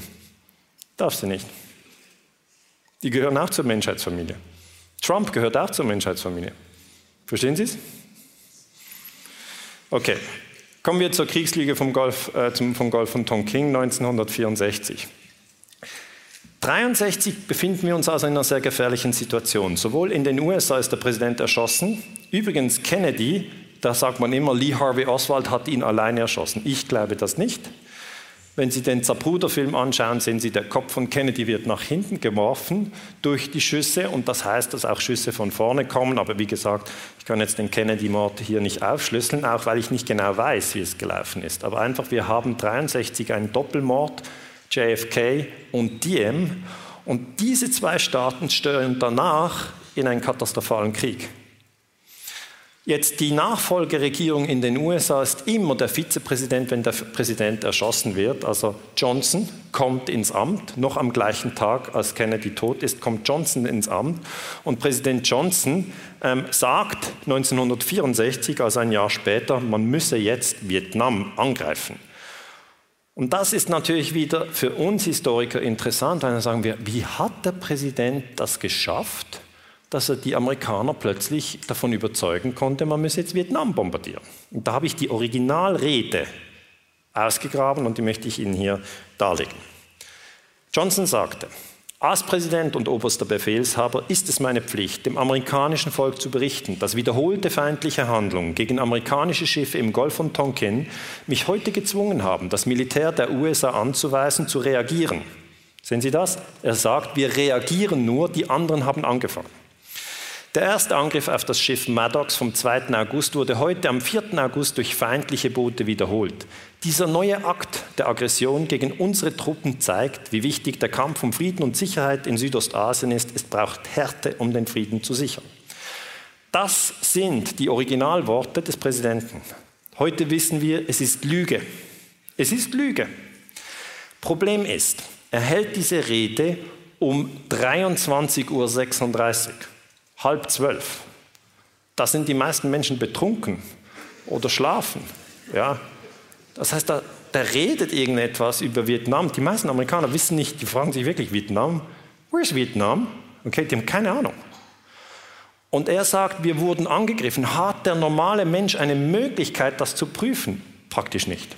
Praktisch nicht. Der Präsident erzählt etwas und solange der Präsident für die Bevölkerung so etwas wie eine Vaterfigur ist, und man denkt, ja, wenn es der sagt, muss es wohl sein, ja, sind sie nicht in der Lage, das zu hinterfragen. Sie müssen einen kritischen Geist entwickeln und sagen, das ist nicht mein Vater, ähm, was tatsächlich so ist.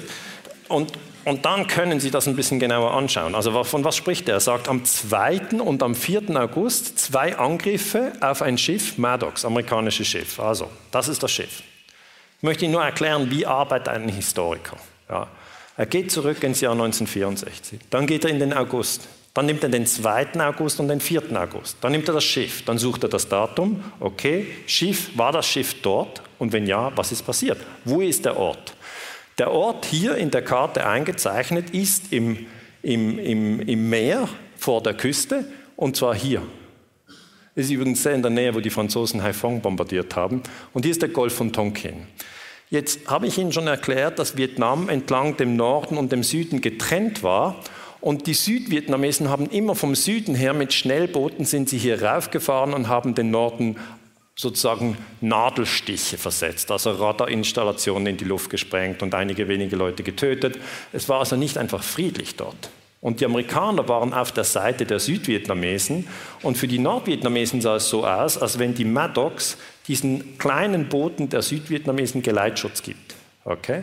Das heißt, die Maddox ist in nordvietnamesischem Territorialwasser, weil sie fährt extra sehr nahe an die Küste, was man nicht darf.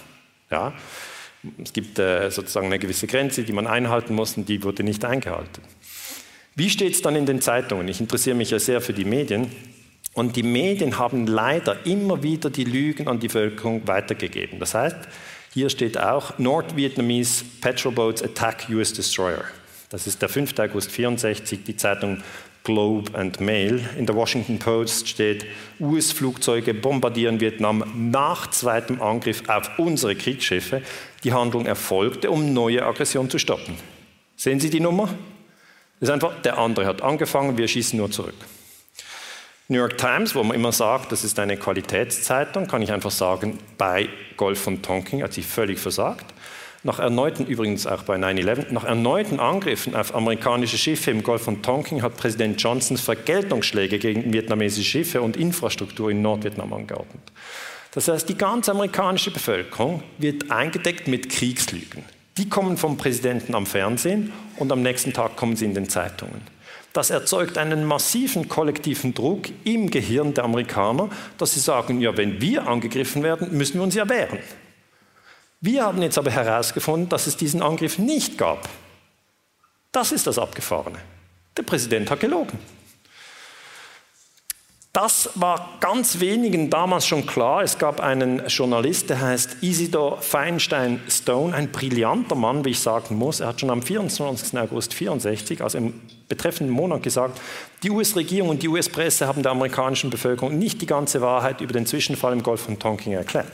Das heißt, he was spot on, also er war völlig richtig, lag richtig, aber damals gab es das Internet noch nicht. Ja.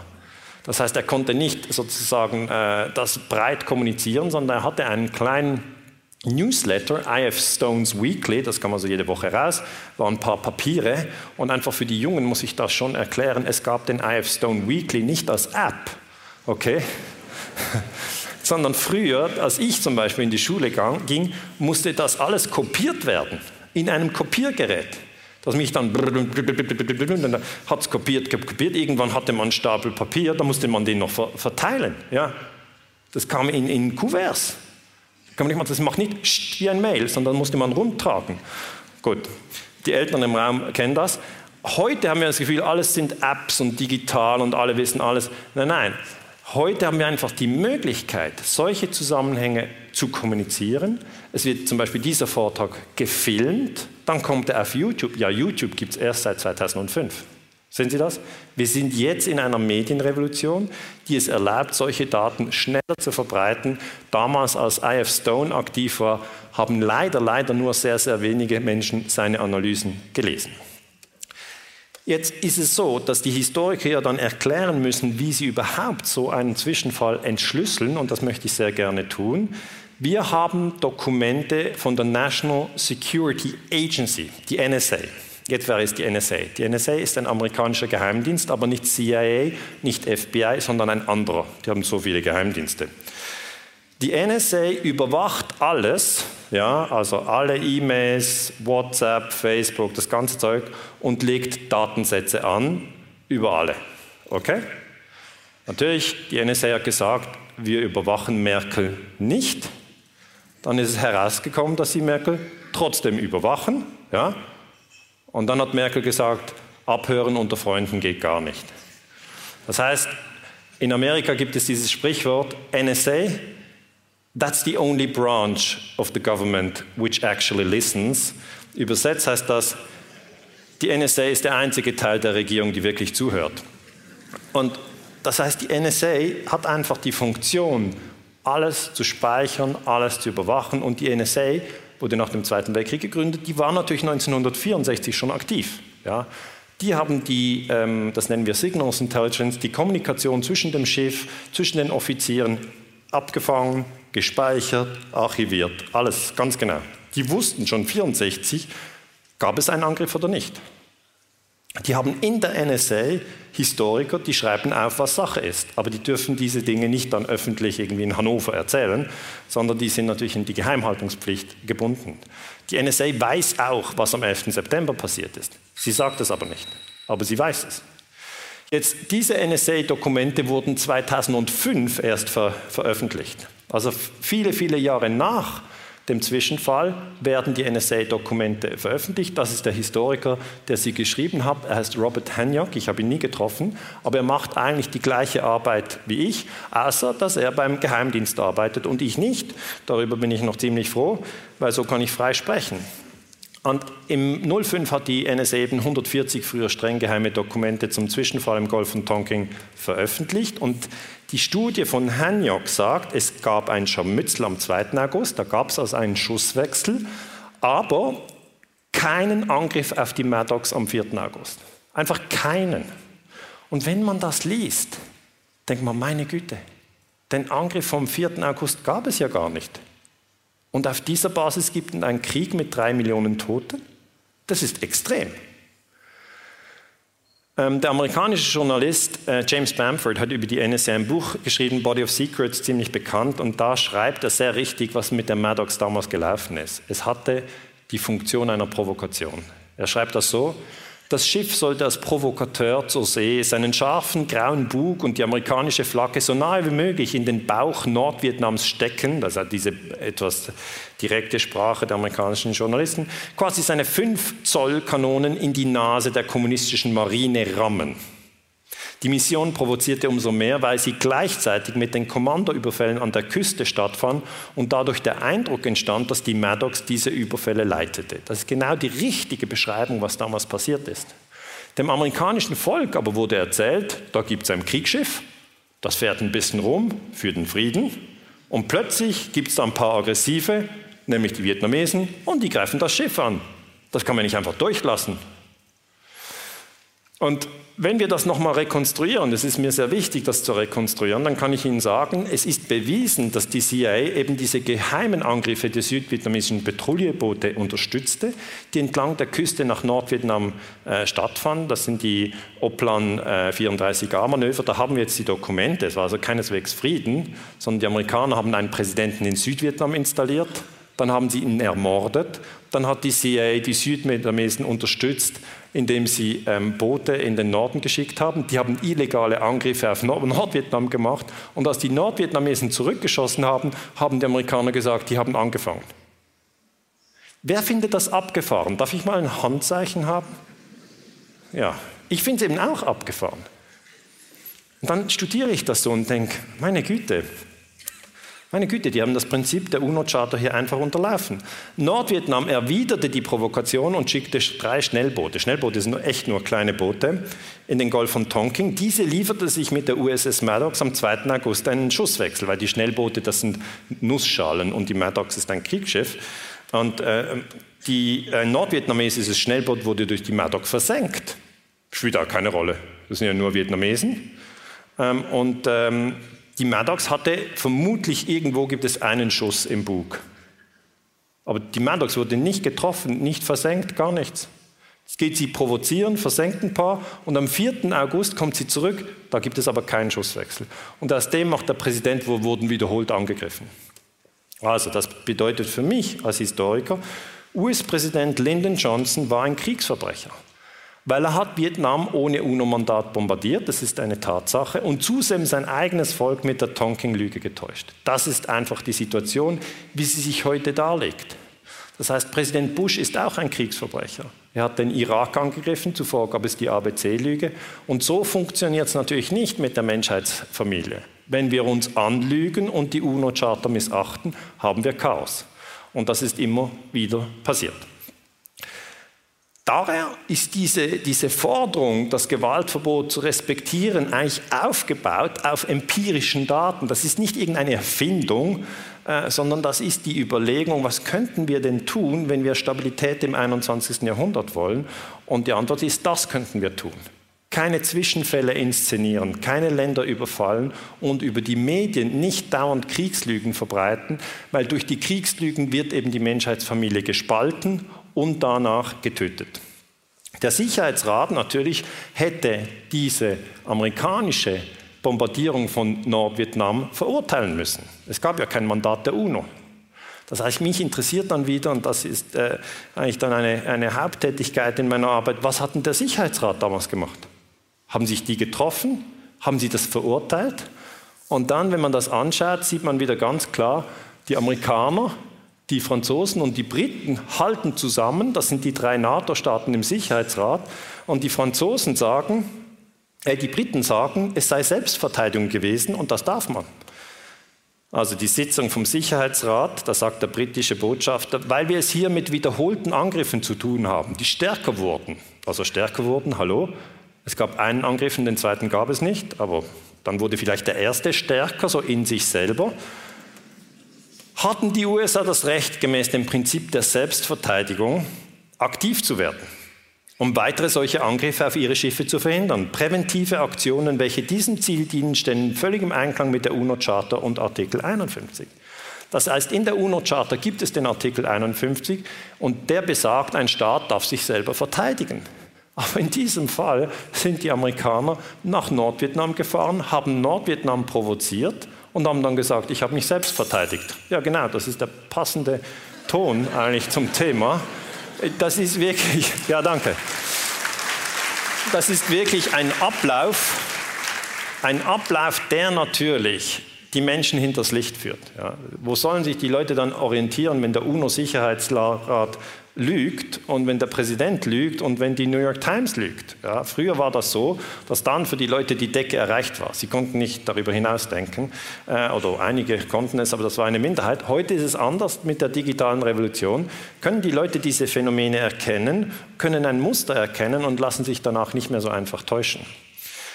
In den USA gab es natürlich auch damals eine Friedensbewegung und diese wurde durch Martin Luther King angeführt. Ein ausgezeichneter Mann, äh, wunderbarer Mann in der Friedensbewegung. Hat 67 diese Verletzung der UNO-Charta scharf kritisiert. Er sagte, eines der ersten Opfer des Vietnamkrieges war die Charta der Vereinten Nationen, in dem die USA gegen den Vietcong und Nordvietnam militärisch vorgingen, haben die Vereinigten Staaten eindeutig der UNO-Charta, die UNO-Charta verletzt.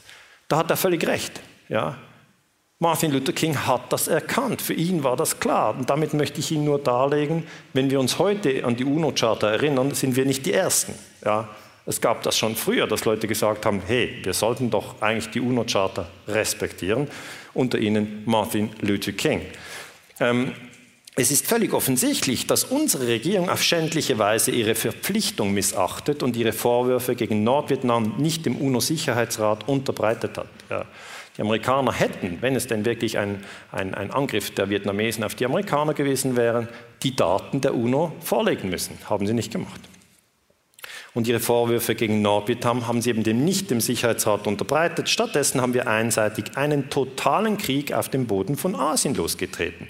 Dabei, dabei haben wir den Sinn und Zweck der UNO untergraben, weshalb die Effizienz der UNO schwindet.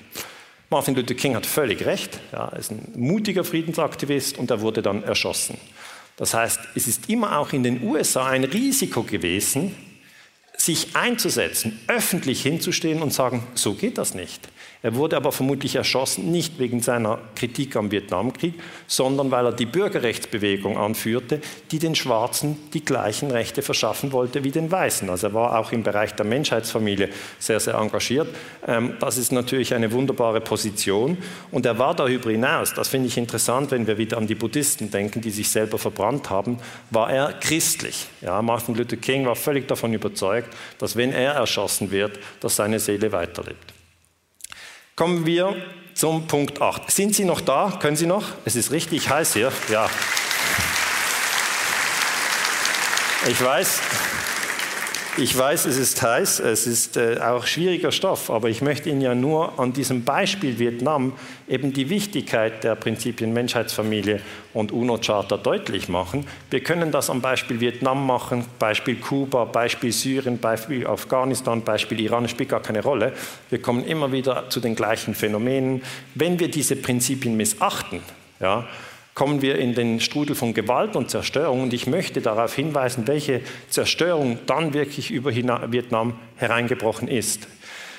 Wir haben drei Millionen tote Vietnamesen.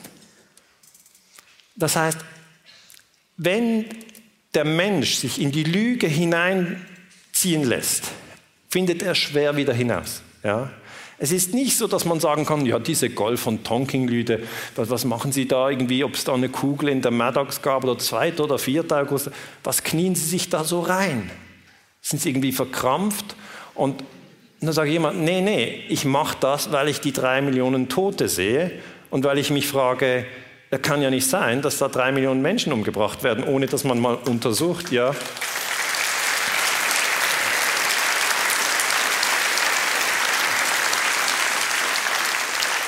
Darum knie ich mich auch bei 9-11 rein, weil das ist auch so ein Ding. Die Bundeswehr ist ja jetzt in Afghanistan.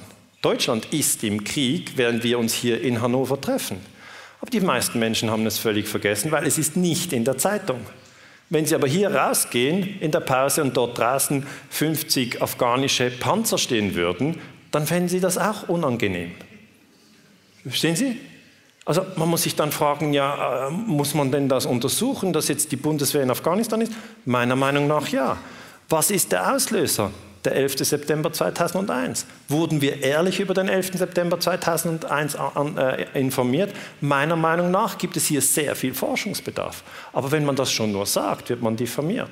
Aber ich kann ja nachweisen, dass der Vietnamkrieg auf einer Lüge beruht. Ja? Und darum rate ich eben allen Menschen, gerade dorthin zu schauen, wo die Dinge beginnen. Dort, wo sie beginnen, dort ganz genau, genau hinzuschauen. Und meiner Meinung nach müsste natürlich die Bundeswehr aus Afghanistan zurückkommen.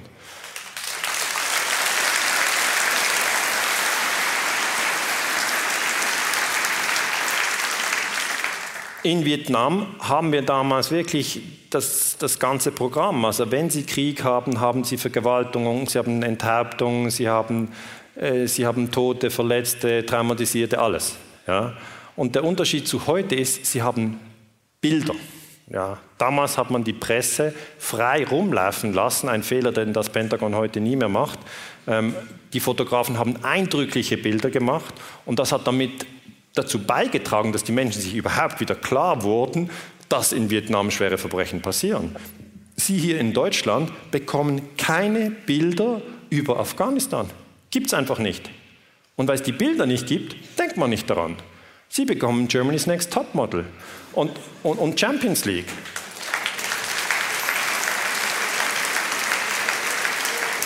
Und verstehen Sie mich nicht falsch, ich schaue selber Champions League. Ja? Es ist nichts dagegen einzuwenden, das zu schauen, aber es sollte nicht die ganze Aufmerksamkeit der Menschen binden. Ja? Weil sonst ist man in dieser, in dieser Oberflächlichkeit und vergisst einfach, dass auf der anderen Seite der Welt die Menschen umgebracht werden, die doch zur Menschheitsfamilie gehören. Die Amerikaner haben gesagt, in Südvietnam gibt es Vietcong. Was sind denn Vietcong? Das sind Kommunisten und Vietnamesen und das ist ein Beispiel für ein Vietcong. Das heißt, was funktioniert? Man sagt, der Vietcong gehört nicht zur Menschheitsfamilie, darum muss man ihn umbringen. Wenn ich das analysiere, ist es tatsächlich so, viele von denen waren Kommunisten. Aber ihr Bestreben war Freiheit. Sie wollten sich befreien von der französischen Vorherrschaft, dann vom Präsident Diem und dann von der amerikanischen Vorherrschaft. Sie wollten einfach, dass diese alle wieder nach Hause gehen. Und das ist ein legitimes Bedürfnis und diese dann einfach als Unmenschen einzustufen, ist Teil der Kriegspropaganda. Der Krieg ist brutal, das dürfen wir nicht vergessen. Hier der deutsche Fotograf Horst Faas hat in Vietnam fotografiert, eben die, die Fotografen durften damals rumlaufen, wo sie wollen. Und er zeigt, wie brutal und abscheulich der Krieg ist. Hier ein, ein Vater hält sein totes Kind südvietnamesischen Soldaten entgegen. Da fragt man sich einfach, was für ein Wahnsinn, was für ein Wahnsinn läuft da und wie kann es dazu kommen, dass die Menschen in diesen Zustand hineinrutschen? Heute haben sie Embedded Journalists. Das heißt, die Fotografen dürfen nur dorthin, wo das Militär es ihnen erlaubt. Sie können das recherchieren, indem Sie Afghanistan und Bundeswehr in Google eingeben und dann auf Bilder eingeben. Ja, die Funktion Bilder. Und dann machen Sie mal eine Recherche, was Sie für Bilder finden. Das sind eigentlich nur Flugzeuge oder Soldaten, die rumlaufen und so. Das ist alles gefiltertes Material. Und wenn Sie das Gefühl haben, das ist Krieg, dann haben Sie einfach keine Ahnung. Das ist das, was hier ankommt. Das sind die Bilder von damals. Unglaublich starke Bilder von Horst Faas. Muss man auch einfach mal hinschauen. Es wird eine ganze Gesellschaft in einen Krieg hineingerissen, Frauen, Kinder, alle, auf der Basis einer Lüge. Es ist viel besser, wenn wir uns am Prinzip der Menschheitsfamilie orientieren und wenn keine amerikanischen Soldaten in Vietnam rumsitzen oder dort Menschen erschießen. Was sollen sie dort tun? Wir analysieren natürlich auch die Dokumente der Soldaten. Die sind auch getäuscht durch den eigenen Präsidenten, der sie in einen Krieg schickt, auf der Basis einer Lüge. Ja. Ich habe immer wieder Bundeswehrsoldaten, die in meine Vorträge kommen oder auch die, die ähm, YouTube-Videos anschauen. Kürzlich äh, hat mir einer gesagt, er war in Afghanistan und äh, er hat einfach ganz offen zugegeben, dass sie keinen Plan hatten von der Geostrategie. Sie wurden einfach an der Waffe trainiert, sie waren, sie waren fit. Und man hat ihnen gesagt, man muss dorthin für, für die Demokratie, für die Menschenrechte. Ja. Aber er hat gesagt, wie weit das nach Afghanistan ist, ist mir erst im Flieger klar geworden. Also das war, dass es so lang ging. Und dann habe ich auch gedacht, was verteidigen wir Deutschland am Hindukusch? Und als sie zurückkamen, sind die in zwei Bussen zum Flughafen in Kabul zurück nach Deutschland. Die Familien haben in, in Frankfurt auf die, die Söhne gewartet. Und dann wurde der, aber der vordere Bus äh, von Afghanen in die Luft gesprengt, waren alle tot. Und der hintere Bus kam am Flughafen an und das ging dann alles zurück nach Deutschland und haben die einen Eltern Särge entgegengenommen und die anderen ihre Kinder. Und das ist keine Theorie, sondern das ist jetzt. Und wenn wir uns an das Gewaltverbot halten würden, hätten wir dieses Chaos nicht. Wir haben es auch hier in Vietnam natürlich immer wieder leidende Menschen, die keine Ahnung haben, wer überhaupt Johnson ist. Okay?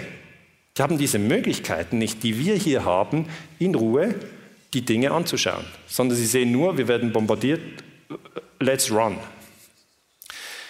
Diese Helikopter sind dann auch eigentlich zum Symbol geworden von diesem Vietnamkrieg hergestellt von Bell Helikopter. Natürlich durch das Produzieren von Kriegsgerät kann man Geld verdienen. Das ist immer wieder ein Thema, dass die Kriege natürlich auch ein Geschäft sind. Das muss man im Kopf behalten. Und die Helikopter wurden dann zum Symbol dieses Kampfes. Hier sichern US-Helikopter den Vormarsch der südvietnamesischen Truppen, die sie unterstützen. Die Soldaten selber sind 18 bis 25 Jahre alt. Wenn ich mich daran erinnere, wie wenig ich wusste mit 18, wie wenig ich wusste mit 20, wie wenig ich wusste mit 25, kann ich verstehen, dass diese Soldaten einfach keinen Plan haben und sich in einem Land befinden, das sie nicht verstehen, weder kulturell noch sprachlich noch geostrategisch. Und das ist auch nicht richtig, dass wir die jungen Männer einfach in Kriege schicken, wo sie nur traumatisiert zurückkommen. Ja.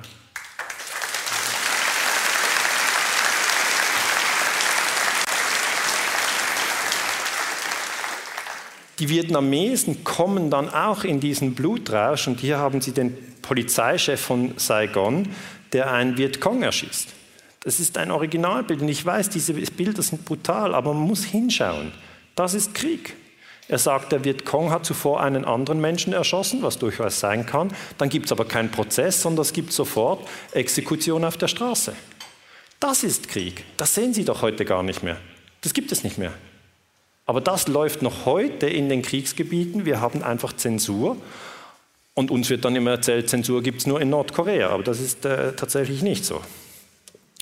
In den USA haben sie ein, ein, eine Erinnerungsstätte, das ist das Vietnam Veterans Memorial. Es sind 58.000 amerikanische Soldaten in Vietnam gestorben. Drei Millionen Vietnamesen, 58.000 amerikanische Soldaten. Und diesem Memorial werden dann die Namen der, der Soldaten aufgeschrieben. Die gehören auch alle zur Menschheitsfamilie. Ich habe ein gutes, ein Buch gelesen, das heißt Letters Home from Vietnam. Da geht es eigentlich um die Gefühle der Soldaten, die im Vietnamkrieg sind. Sehr, sehr bewegend, weil man sieht, sie sind verzweifelt. Sie haben Kollegen, die haben einen Bauchdurchschuss, dann haben sie den, die Gedärme wieder reingedrückt, dann haben sie die auf die Basis geschleppt, dann zwischendrin haben sie eine Frau vergewaltigt, danach hat ein Kollege das Bein weggeschossen und das ist Krieg. Das ist Krieg. Die Friedensbewegung gab es damals schon. Das muss man sagen. Die Friedensbewegung hat versucht, sich kritisch gegen diesen Wahnsinn zu stellen. Sie hat gesagt, das Pentagon-Budget von 90 Milliarden, 1975 waren es 90 Milliarden, führt zu Gewalt. Leider muss man sagen, heute ist das Pentagon-Budget bei 700 Milliarden. Wir sollten dieses Geld nehmen und uns eigentlich unterstützen, wie wir über unsere Ängste hinwegkommen, wie wir aus der Gewaltspirale rauskommen. Also wir könnten ja eigentlich sozusagen Heilungsrituale machen, dass wir irgendwie rauskommen. Traumatherapie, was auch immer. Mit 700 Milliarden könnte man echt was machen. Aber wenn wir natürlich mit diesem Geld Bomben bauen und wieder andere bombardieren, dann kommen wir nicht aus dem Zeugs raus. Also das Geld ist schon da, aber es fließt ein bisschen in die falsche Ecke. Ähm, ich wäre eben der Meinung, dass man das sehr, sehr genau anschauen muss, was passiert mit diesem Geld. Und dann schauen Sie an Irak, schauen Sie an Afghanistan, schauen Sie an Syrien, schauen Sie an Libyen und es ist immer noch das Gleiche. Ja.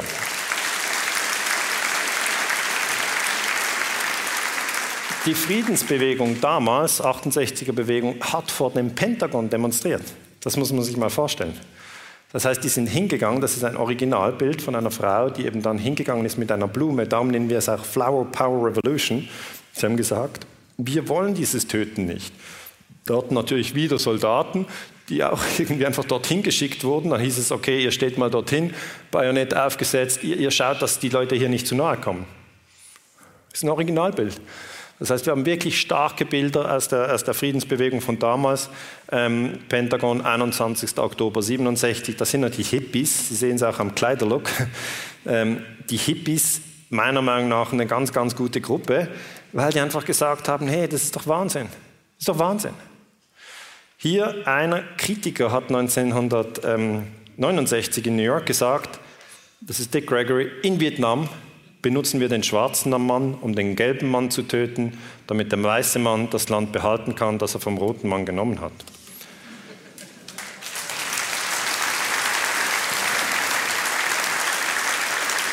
Das heißt, er untersucht die Spaltungen der Menschheitsfamilie in die verschiedenen Gruppen. Wie hat man das gemacht? Was ist da genau passiert?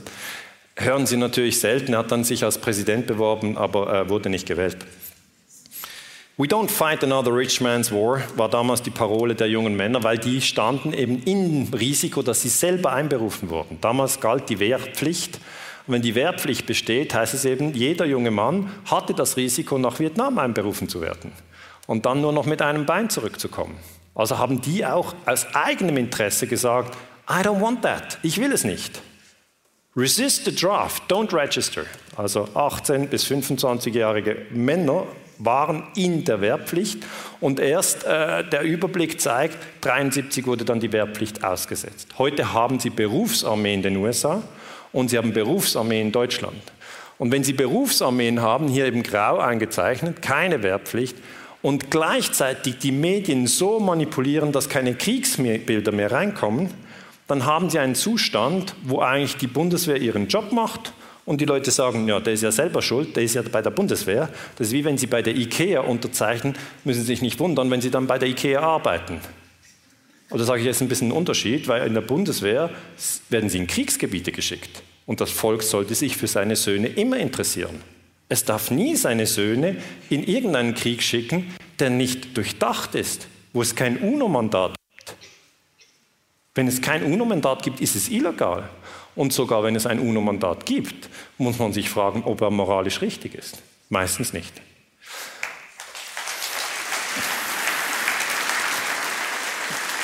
die roten Staaten übrigens haben die Wehrpflicht, also die Schweiz hat Wehrpflicht, ich war also auch im Militär in der Schweiz, aber ich kann Ihnen einfach sagen, in der Schweiz, das Militär, meine Güte, ähm, wir haben in erster Linie immer die Waffen geputzt. Ja? Also die Schweizer sind ja sehr ordentlich, ja?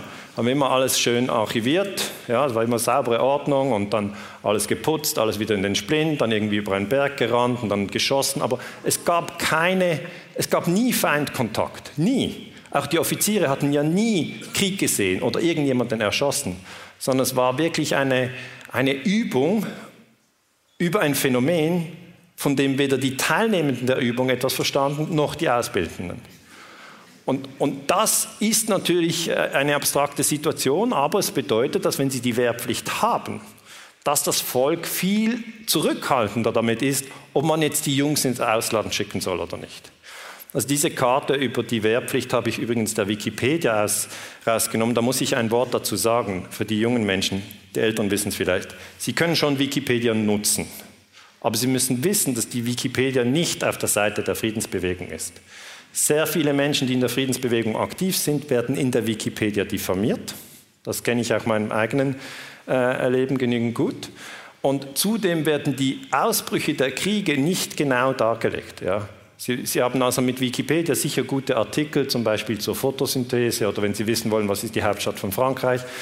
Aber, aber wenn es um Geostrategie geht, ja, dann wäre jetzt Wikipedia nicht die erste Adresse, wo Sie suchen sollen.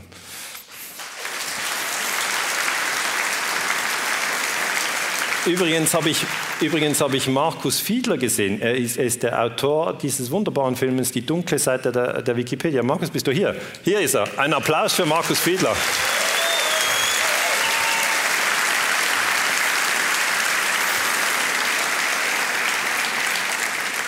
Auch in Berlin gab es Demonstrationen. 1968 hieß das damals Raus aus Vietnam. Ähm, ich möchte auch darauf hinweisen, dass wir auch in der Schweiz demonstriert haben. Ich war nicht dabei, ich bin erst 72 geboren, aber hier hieß es dann äh, USA 150 Jahre Plünderung und Ausbeutung in Lateinamerika. Äh, das ist dieses Plakat oder hier heißt es Hitler, Johnson, Mörder.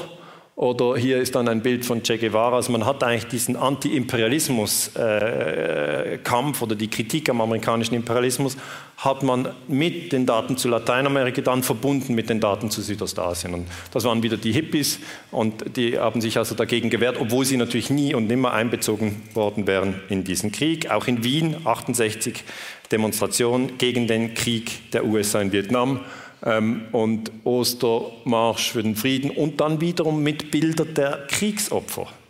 Ja, es war immer die Idee, dass man die Menschheitsfamilie sozusagen hier auch darstellt. Und Martin Luther King hat die Friedensbewegung in den USA angeführt, meiner Meinung nach. Es gab aber viele verschiedene Akteure. Aber was hier er sagt, ist eben so treffend. Hier seine Rede 67, ob wir es realisieren oder auch nicht. Unsere Teilnahme am Vietnamkrieg zeigt, dass wir zu wenig Sympathie für die Unterdrückten dieser Welt haben. Der Krieg offenbart unsere antikommunistische Paranoia und unser Unvermögen, die Angst und Not der Habenichtse zu fühlen. Der Krieg zeigt, dass wir uns an neokolonialen Abenteuern beteiligen. Diese Bomben in Vietnam explodieren bei uns zu Hause. Sie zerstören die Hoffnung und die Möglichkeit, ein ehrlicheres Amerika zu erschaffen. Das hat er immer sehr, sehr treffend erkannt. Er hat es auch offen gesagt. Ähm, natürlich ist es schade, dass er erschossen wurde, aber es war gut, dass er, bevor er erschossen wurde, so gesprochen hat. Ja? Das ist meine Meinung. Man, jeder wird sterben und meine Ansicht ist es einfach, dass man vor dem eigenen Tod möglichst oft mutig sein soll. Da bin ich sehr davon überzeugt.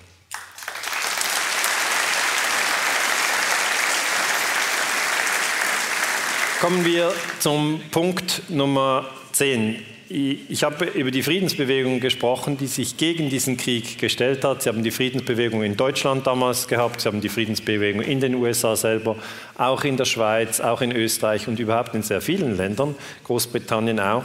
Warum haben sich die so stark auch gegen den Vietnamkrieg gestellt? Weil sie eben die Verbrechen gesehen haben, weil sie die Gewalt gesehen haben. Und zwei der wirklich schwierigen Themen, wenn man über Vietnam spricht, sind eben Napalm und Agent Orange. Ähm, wir haben in Vietnam heute noch unexplodiertes Kriegsmaterial. John Pilger, ein, ein, sehr guter Journalist, sagt, seit 1975 haben in Vietnam nicht explodierte Kampfmittel mehr als 40.000 Todesopfer gefordert, vor allem in Südvietnam, dem Land, das die Amerikaner zu retten vorgaben.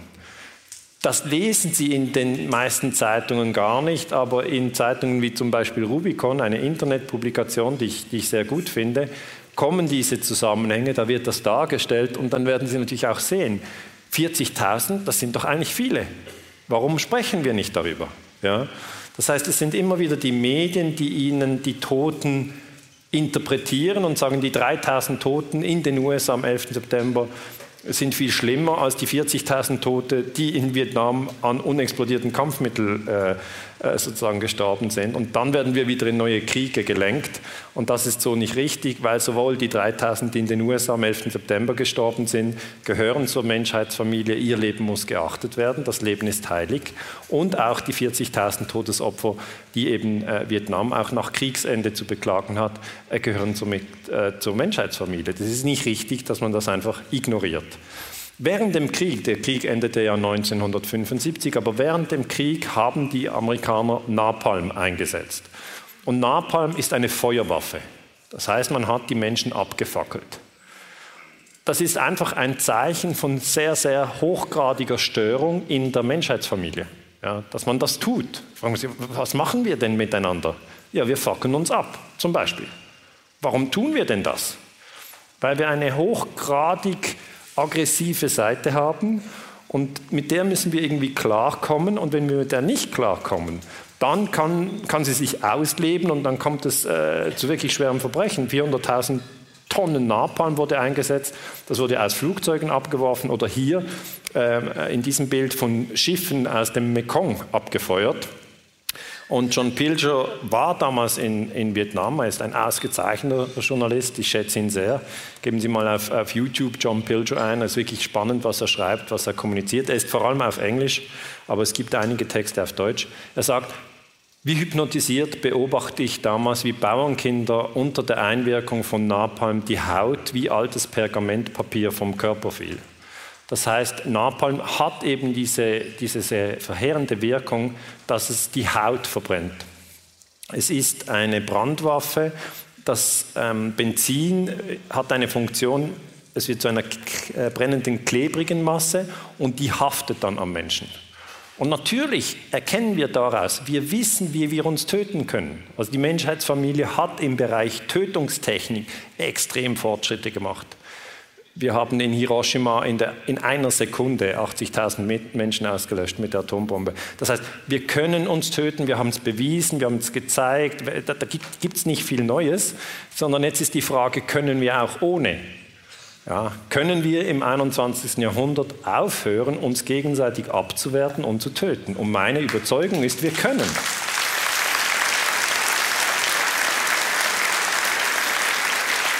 Also ich bin ein Menschenfreund und ich bin überzeugt, dass wir das können. Also wenn man die Frage, ja, schaffen wir das? Ja, ich denke, wir können das tun. Wir müssen es aber wollen. Ja? Wir müssen zuerst erkennen, dass wir hier in einer Art unbewussten Zustand uns gegenseitig abgefackelt haben und dass es keine gute Idee ist für die Zukunft. Es ist keine gute Idee für die Kinder und auch nicht für die Enkel. Ich zeige jetzt ein Bild von einem Mädchen, das äh, von einem Napalmangriff wegläuft. Und das ist eines der bekanntesten Bilder vom Vietnamkrieg. Es ist, ein, ich finde, ein schlimmes Bild, aber ich habe es trotzdem mitgebracht. Und vielleicht einfach, wenn Sie sich innerlich ähm, insofern einstimmen, dass Sie sagen, auch das gehört zum Krieg, es ist schlimm. Aber wenn wir das sehen, müssen wir einfach uns mehr anstrengen, ja, die Kriegspropaganda zu überwinden. Dieses Bild wurde am 8. Juni 1972 aufgenommen. Äh, das äh, Mädchen heißt Kim Fu Pan, ja, und es ist das bekannteste Bild vom Vietnamkrieg. Sie hat den ganzen Rücken verbrannt, sie hat die Arme verbrannt von diesem Napalm. Ähm, und das sind Bilder, die Sie heute einfach überhaupt nicht mehr haben aus den Kriegsgebieten. Wir sind wie blind geworden zu dem, was im Irak passiert. Wir sind blind. Was, was in Syrien passiert, wir sind blind. Was in Afghanistan passiert, ist blind. Wir haben detaillierte Aufnahmen von der Champions League. Ja? Ob es Handspiel war, ob es Offside war, Videobeweise, alles. Ja?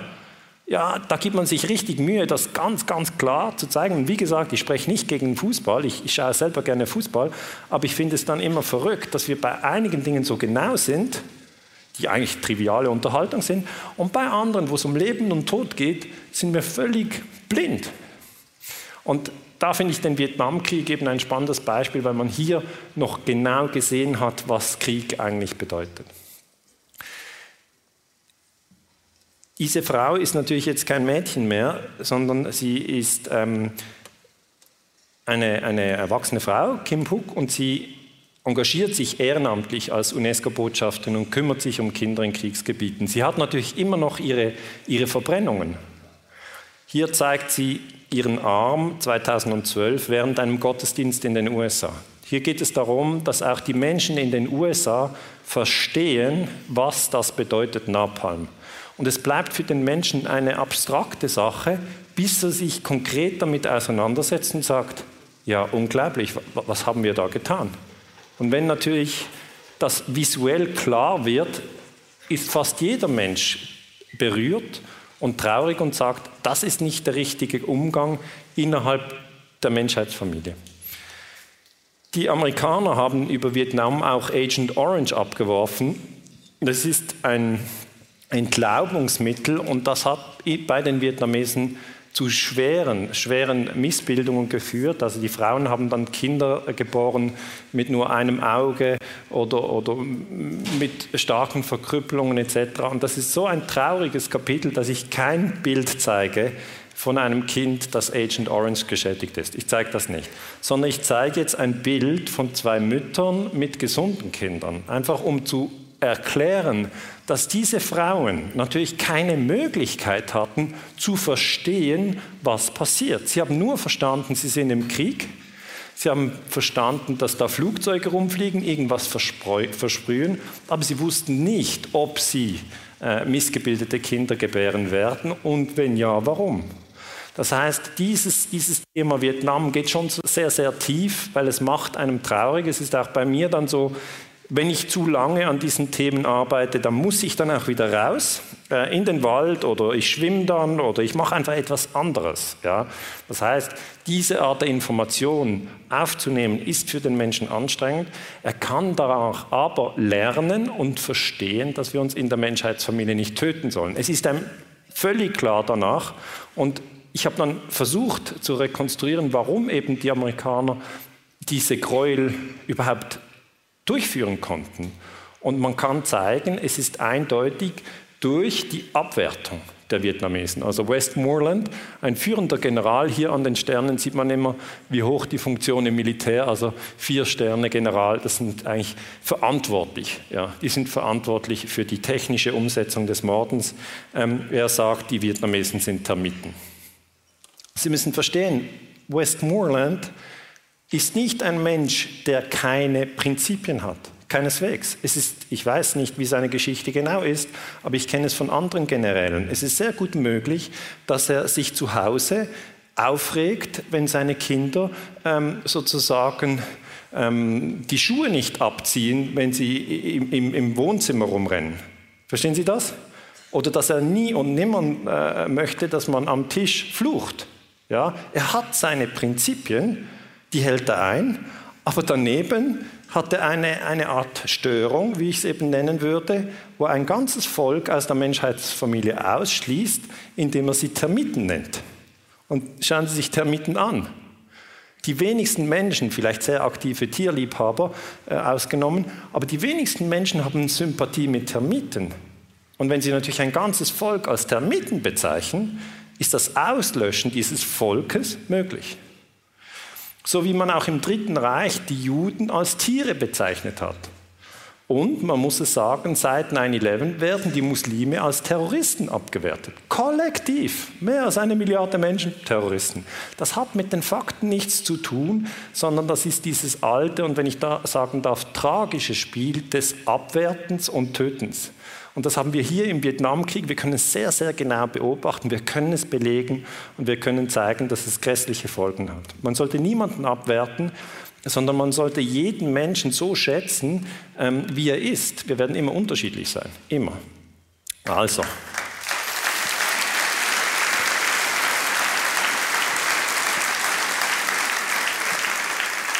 Dieses dieses Prinzip Menschheitsfamilie war natürlich eben auch unter den 68er völlig verbreitet. Sie haben niemals gesagt, die, die, die Vietnamesen sind Termiten, sondern es waren natürlich vor allem die Menschen, die im, im Töten waren. Die mussten sich selber irgendwie rechtfertigen, was sie eigentlich tun. Und dann beginnt der Mensch irgendeine Geschichte zu erfinden. Ich erschieße nur Terroristen oder nur Termiten oder die RAF hat gesagt, ähm, Polizisten sind Schweine. Und Schweine kann man ja auch töten. Das ist, heißt, ist ein Mechanismus, den ich eigentlich immer wieder beobachte. Und ähm, das Prinzip der Kriegspropaganda ist es eigentlich bei einer Gruppe von Menschen die Erinnerung auszulöschen, dass die andere Gruppe auch Menschen sind. Ja, das ist immer der, dieser, dieser Dreh. Es ist nicht leider beim Angriff auf Vietnam geblieben, sondern auch Laos wurde angegriffen. Das heißt, das UNO-Gewaltverbot verbietet ja den Angriff von einem Land auf ein anderes Land.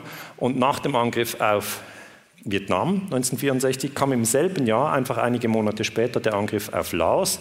Hier nochmal die Karte. Sie sehen Laos hier. Und die Vietnamesen haben natürlich hier im Süden gekämpft, also der Norden kämpft gegen den Süden, die Amerikaner sind im Süden. Und hier an der Stelle, ähm, wo eigentlich die Nord- und Südvietnam aneinander grenzen, war natürlich sehr viel Militär. Ja. Das heißt, die nordvietnamesischen Truppen sind nicht hier durchgelaufen, sozusagen am Checkpoint Charlie, wenn ich das auf deutsche Terminologie übersetzen darf, sondern sie sind hier durch das Waldgebiet durchgegangen und sind auch durch Laos durchgegangen, um hier unten wieder in Südvietnam rauszukommen. Und dann hat Präsident Johnson im Dezember 1964 mit der Operation Barrel Roll mit der Bombardierung von Laos angefangen, um diesen sogenannten Ho Chi Minh-Pfad zu zerstören. Das ist eben diese Route, welche die Soldaten nahmen. Und auch das wiederum war illegal. Es wird einfach noch ein weiteres Land bombardiert. Und wir haben aber Amerikaner, die das kritisieren. Also ich möchte immer zeigen, wir haben in den USA eine Friedensbewegung, haben sie in Vietnam, wir haben, wir haben in Israel eine Friedensbewegung, wir haben sie auch in Palästina, wir haben sie in Deutschland und wir haben sie in Afghanistan. Einfach Menschen, die das nicht wollen. Und dieser Amerikaner heißt T.D. Allman. Er hat gesagt, mehr als zwei Millionen Tonnen Bomben warfen die USA während des Vietnamkriegs über Laos ab. Alle acht Minuten eine Flugzeugladung, neun Jahre lang. Aber es ist ein totaler Blackout. Die meisten Leute wissen das gar nicht. Ach was, äh, Laos haben die auch noch bombardiert? Ja. Spielt es eine Rolle? Nein. Warum? Sind auch Termiten. Das heißt, ob etwas relevant ist oder nicht, bestimmen die Medien. Okay? Über die Bombardierung von Laos und wirklich viel Bomben wird dann einfach nicht berichtet. Die Laoten, mehrheitlich arme Bauern, haben sich jahrelang in Höhlen und Tunnel versteckt, um zu überleben. Aber daraus haben natürlich die Amerikaner wieder gesagt, das ist, das sind ja Termiten. Jetzt, die Historiker versuchen ja zu verstehen, Okay, wir wollen verstehen, wie kommt es zu Massakern in der Menschheitsfamilie? Wie kann es dazu kommen? Und eines der bekanntesten Massaker ist Milai. Okay, das ist jetzt wieder harter Stoff, aber ich würde doch mit Ihnen gern durch diesen Stoff durchgehen, weil Sie haben dann vertiefte Einsichten, wie es passieren kann. Und das festigt Ihre Grundüberzeugung, dass es nicht gut ist. Wenn man es genau anschaut, versteht man es. Also Milai ist ein Dorf in Vietnam und 1968 kommt es dort zu einem schlimmen Massaker. Am 16. März verüben US-Soldaten in Milai ein Massaker. Dabei werden 504 Zivilisten getötet, darunter 173 Kinder und 76 Babys. Viele Frauen werden vergewaltigt. Und natürlich, das Töten von Zivilisten in einem Krieg ist ein Kriegsverbrechen. Das darf man nicht. Jetzt ist das so ein offensichtlicher Fall von Wahnsinn, dass man sich fragt, okay, was ist danach passiert?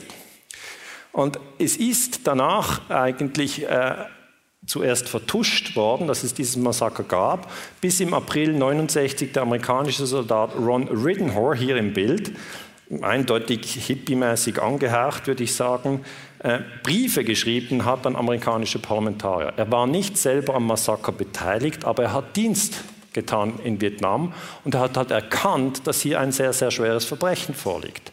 Und er hat als Amerikaner nicht gewollt, dass das einfach passiert. Ja. Wir haben immer wieder Menschen, die für ein Land im Krieg sind, im Krieg dann Verbrechen sehen und diese selber kritisieren. Es ist möglich, Dissident zu sein, auch wenn man im Krieg ist.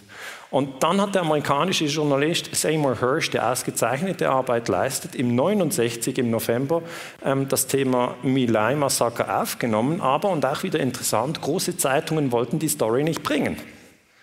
Also sie haben ja ein Massaker, Entschuldigung, ein Massaker an 500 Zivilisten und die Zeitungen wollen nicht darüber berichten. Das heißt, es ist eben falsch zu glauben, dass die Zeitungen in erster Linie da sind, um die Menschen zu informieren, sondern die Zeitungen haben leider, ich sage es auch mit Bedauern, in vielen Fällen die Funktion übernommen, die Menschen zu lenken. Das ist ein Unterschied.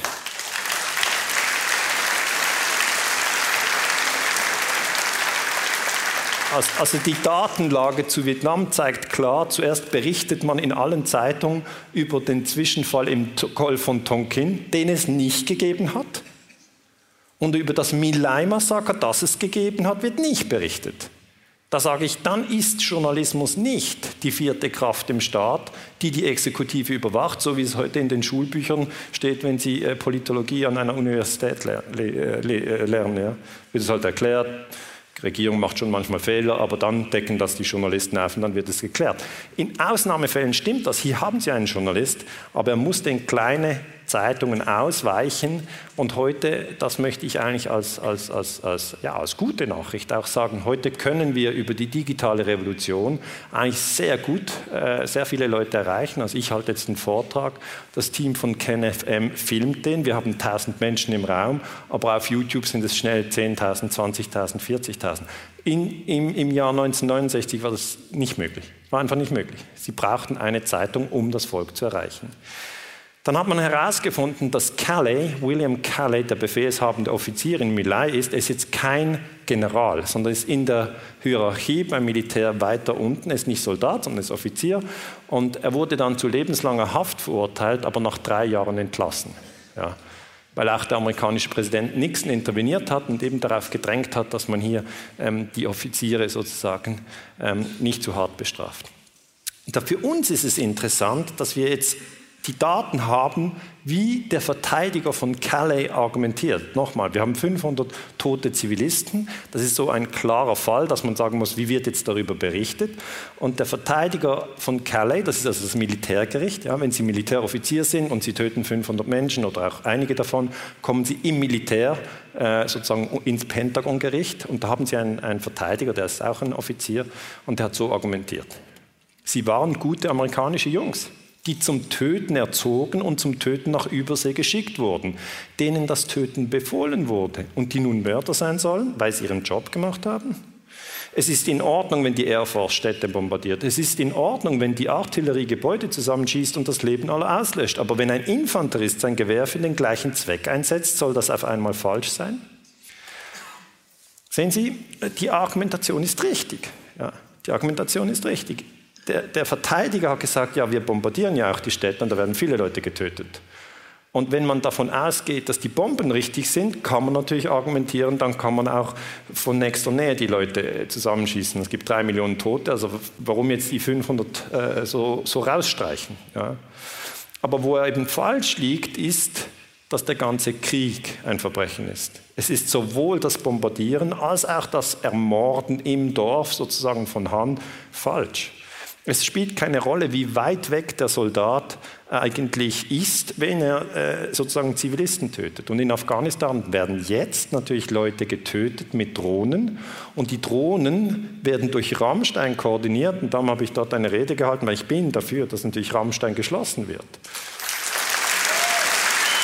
Ja.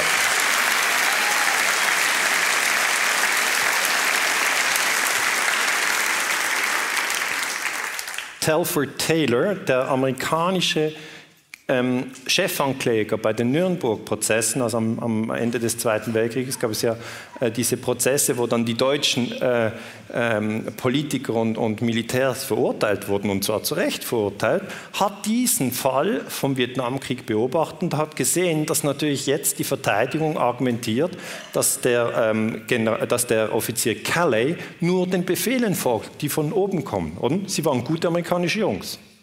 Okay? Sie machen nur das, was der Präsident befohlen hat. Das heißt, I was just following orders. Das ist das Argument. Aber dieses Prinzip hat man eben äh, in Nürnberg verneint. Man hat den Deutschen nicht gesagt, ja gut, also dann ist einfach einer verantwortlich an der Spitze der Hierarchie, von mir aus Hitler, und alle runter haben keine Verantwortung, weil die haben nur Befehle ausgeführt. Sondern man hat damals die individuelle Verantwortung eines jeden Menschen verankert und das finde ich ein gutes Prinzip. Aber er hat natürlich jetzt selber gesehen, der Amerikaner, äh, es ist uns offensichtlich nicht gelungen, das zu lernen, was wir uns angemaßt haben, in Nürnberg zu lehren. Ja. Das heißt, diese Diskussion, die wir in Deutschland haben über Kriegsverbrechen und diese Diskussion in den USA, die wir haben über Kriegsverbrechen, unterscheidet sich dadurch, dass sie in den USA noch gar nicht angelaufen ist. Okay. Die haben noch ganz viel Arbeit vor sich, das zu erkennen, darüber zu sprechen, in einen Dialog mit den Opfern zu kommen. Und da, da drücken sie sich natürlich, weil sie das nicht anschauen wollen, aber äh, es führt kein Weg da, daran vorbei. Äh, das Massaker in Milai, wie gesagt, 500 Tote. Ich habe wirklich einfach nach Bildern gesucht, die nicht zu so brutal sind und das ist dann eines, ein Originalbild. Jetzt, wie argumentiert Calais? Es interessiert mich ja immer, was passiert mit einer Person, die ja Mitglied der Menschheitsfamilie ist. Verstehen Sie, Calais ist auch Mitglied der Menschheitsfamilie. Ist ein verwirrtes Mitglied, aber ist Mitglied. Wie argumentiert er? Bei einer Umfrage äußerte er sich, ähm, dass es viele amerikanische Soldaten haben gesagt, Massaker wie das in Milai waren keine Ausnahme, sondern die Regel. Okay? 500 Tote in Milai, aber drei Millionen tote Vietnamesen. Also Sie können sehen, solche Massaker gab es sehr viel. Solche Massaker gab es auch im Zweiten Weltkrieg. Das hat einfach damit zu tun, dass wenn Soldaten in einer völlig rechtsfreien Zone sind und unter extrem viel Stress und extrem viel Trauma, dann vergewaltigen sie und töten sie. Das ist immer so. Sie sind nicht so, wie sie vielleicht zu Hause wären, ja, sondern die sind abgedreht. Wenn noch Drogen reinkommen, was oft der Fall ist, nimmt das noch mehr zu. Sie sind dann sehr, sehr unbewusst, sehr unbewusst. Und Kali argumentiert, ich habe an diesem Tag in Milai keinen Menschen getötet, nicht ich als Person tat es. Also nehmen Sie diesen Satz, ich habe an diesem Tag in Milai keinen Menschen getötet. Er negiert es einfach. Das Gegenteil ist wahr. Er hat sehr viele Menschen getötet. Er war nicht allein, aber er hat selber sehr viele getötet. Und er sagt, ich tat es für die Vereinigten Staaten von Amerika, mein Land. Also er argumentiert mit Nationalismus. Und dann, wir waren nicht da, um menschliche Wesen zu töten, wir waren da, um eine Ideologie zu töten, um den Kommunismus zu zerstören. Das heißt, wenn wir das als Historiker versuchen zu verstehen, ja, wir, wir nehmen die Daten, sind der, der, buddhistische Mönch verbrennt sich, wie argumentiert er, was ist die Überzeugung im Buddhismus? Okay, sie glauben, es gibt ein Leben nach dem Tod, den Körper kann man auslöschen, dann verstehen wir das. Und wenn ich sehe, ein amerikanischer Soldat sagt, ich habe einfach eine Ideologie bekämpft, ja, dann erkennen wir sofort, dass das sehr gefährlich ist. Immer wenn man sagt, wir bekämpfen eine Ideologie und die Menschen müssen wir halt töten, dann rechtfertigen sie innerhalb der Menschheitsfamilie, dass ein Teil der Menschheitsfamilie, nämlich diejenigen, die die falsche Ideologie haben, zum Abschluss freigegeben sind. Und das Einzige, was wir tun können, ist natürlich zu sagen, nein, auch die Kommunisten sind nicht zum Abschluss freigegeben. Kein Mensch, welche Ideologie auch immer er hat, ist zum Abschluss freigegeben. Weil was ist denn eine Ideologie? Das ist so ein kompliziertes Wort. Aber eine Ideologie ist ein, eine Vernetzung von Gedanken und Gefühlen. Und alle Menschen haben irgendeine Ideologie. Vielleicht beenden sie ihre Ideologie, aber wenn man sagt, ich habe keine Ideologie, dann ist das ihre Ideologie. Das ist einfach die, die Kombination von Gedanken, ähm, die sie in ihrem Kopf haben. Und äh, es wäre eben falsch, jemanden zu töten, nur weil er die falschen Gedanken hat. Ja.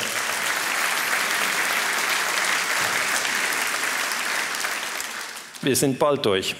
Ich weiß, es ist anstrengend. 13 illegaler Angriff auf Kambodscha. Jetzt werden Sie denken, Kambodscha auch noch? Ja, Kambodscha auch noch.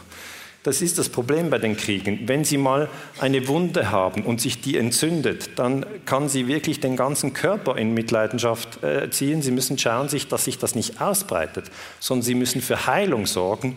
Und hier haben Sie leider keine Heilung, sondern eine Wunde, die sich weiter entzündet, aber nicht als Naturgesetz, sondern es ist wieder der amerikanische Präsident, der den Krieg eskaliert. Nixon kommt 69 ins Haus im Januar und äh, fängt dann schon im März an, ein weiteres Land zu bombardieren, und zwar unter der Operation Menü Kambodscha.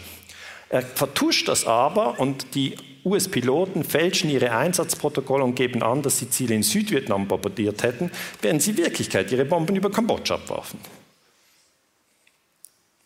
Was soll ich da sagen? Ich meine, das ist einfach abgefahren. Okay?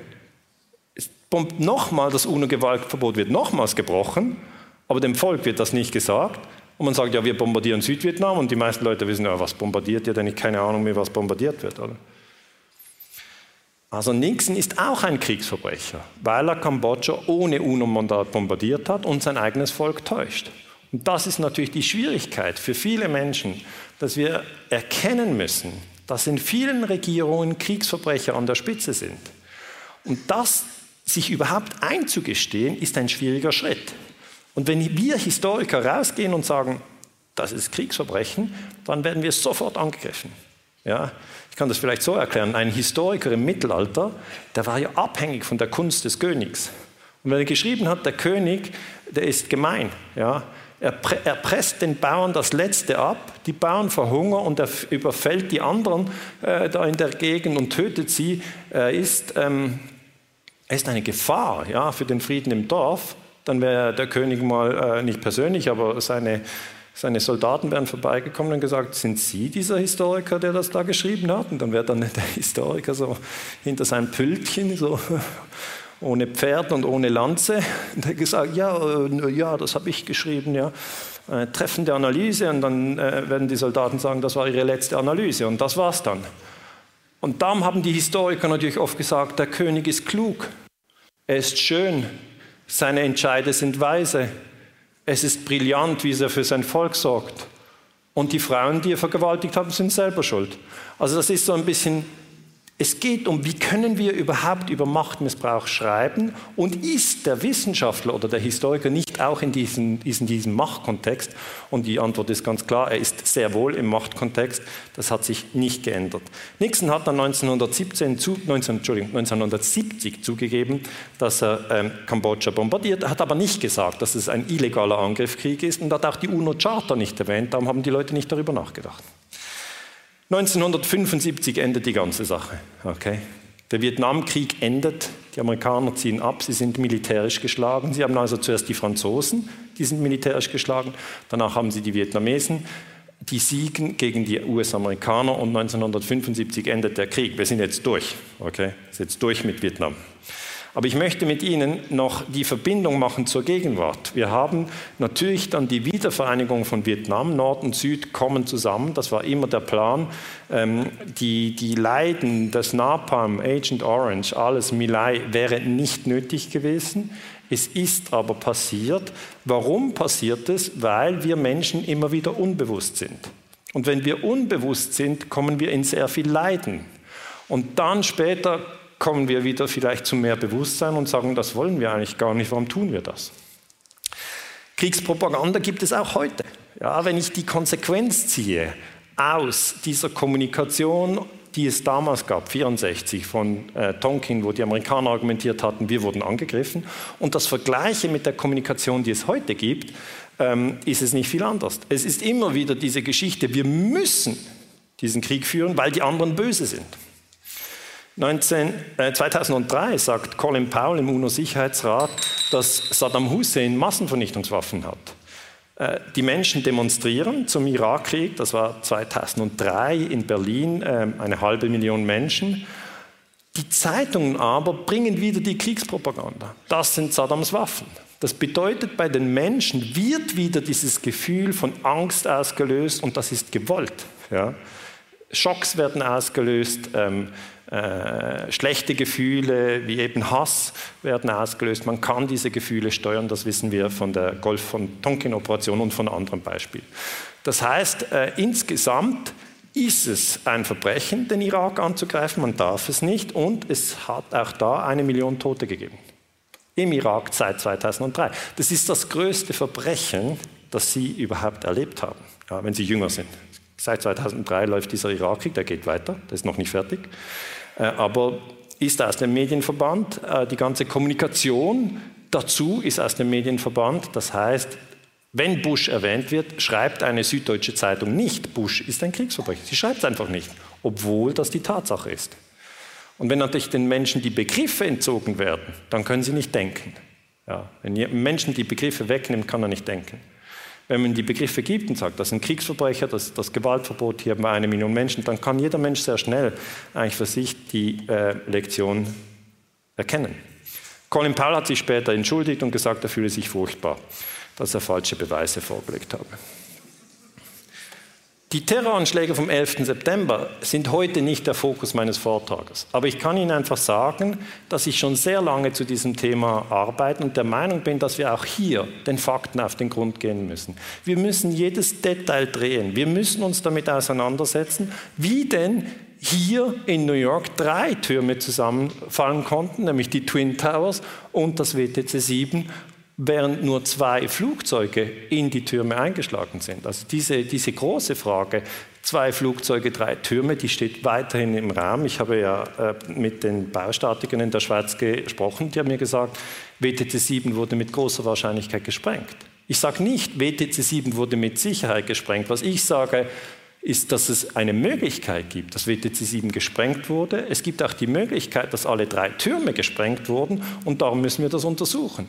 Weil das würde Milai und Tonking total in den Schatten stellen. Das wäre von einer Dimension größer, dass es fast unser Vorstellungsvermögen übersteigt. Und darum werde ich auch in den kommenden Jahren immer wieder ähm, dafür einstehen, dass 9-11 neu untersucht werden muss. Ich fokussiere auf WTC 7. Ich werde immer wieder gefragt, ähm, machen Sie das noch lange oder, oder äh, geben Sie jetzt dann irgendwann auf und sagen, okay, dann klären wir es halt nicht auf. Äh, die Antwort ist klar, ich mache das noch lange.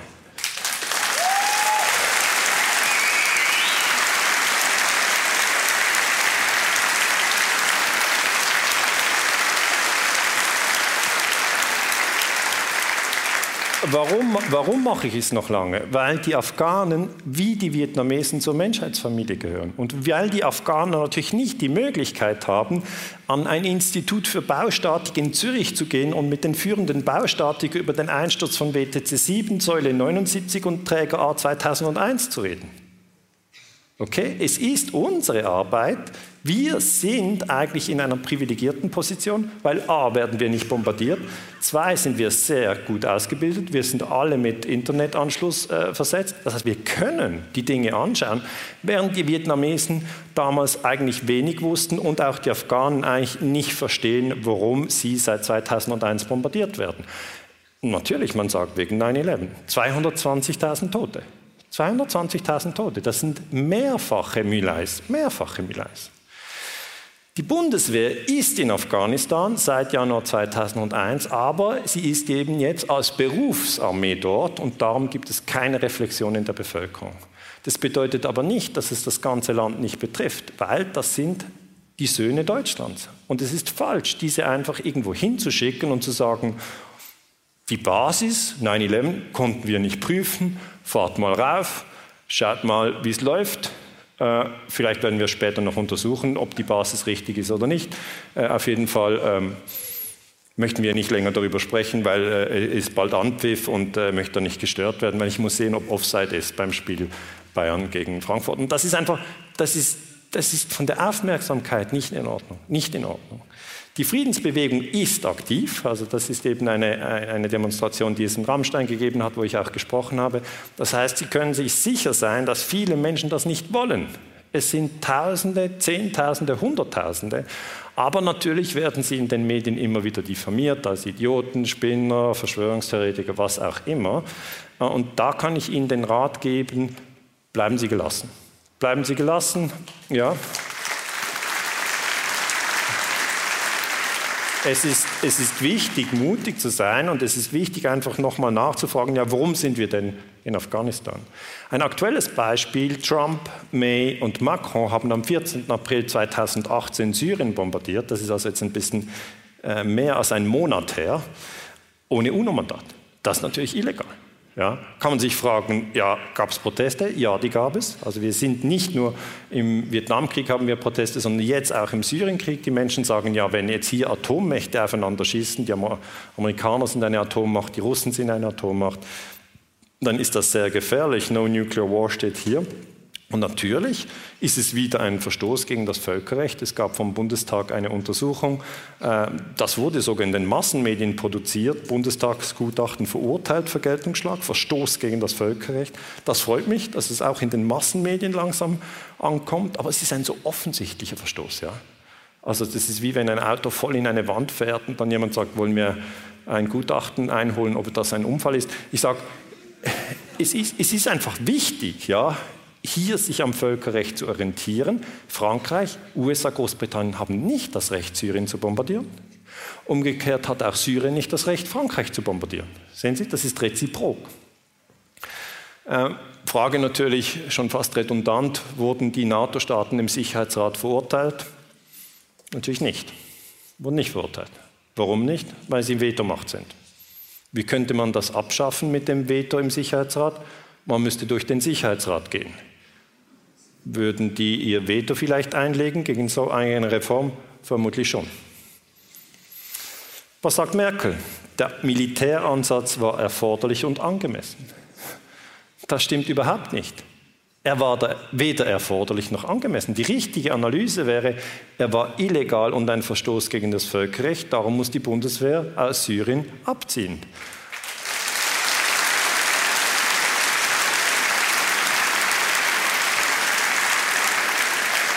Aber für viele Menschen ist es schwierig, den Syrienkrieg überhaupt zu beurteilen. Sie denken ja, wenn Merkel das sagt, das steht in der Zeit online, was bin ich, Klein Hansli, äh, um das zu beurteilen? Merkel ist ja schon lange im Geschäft, sie wird wohl wissen, was angemessen ist.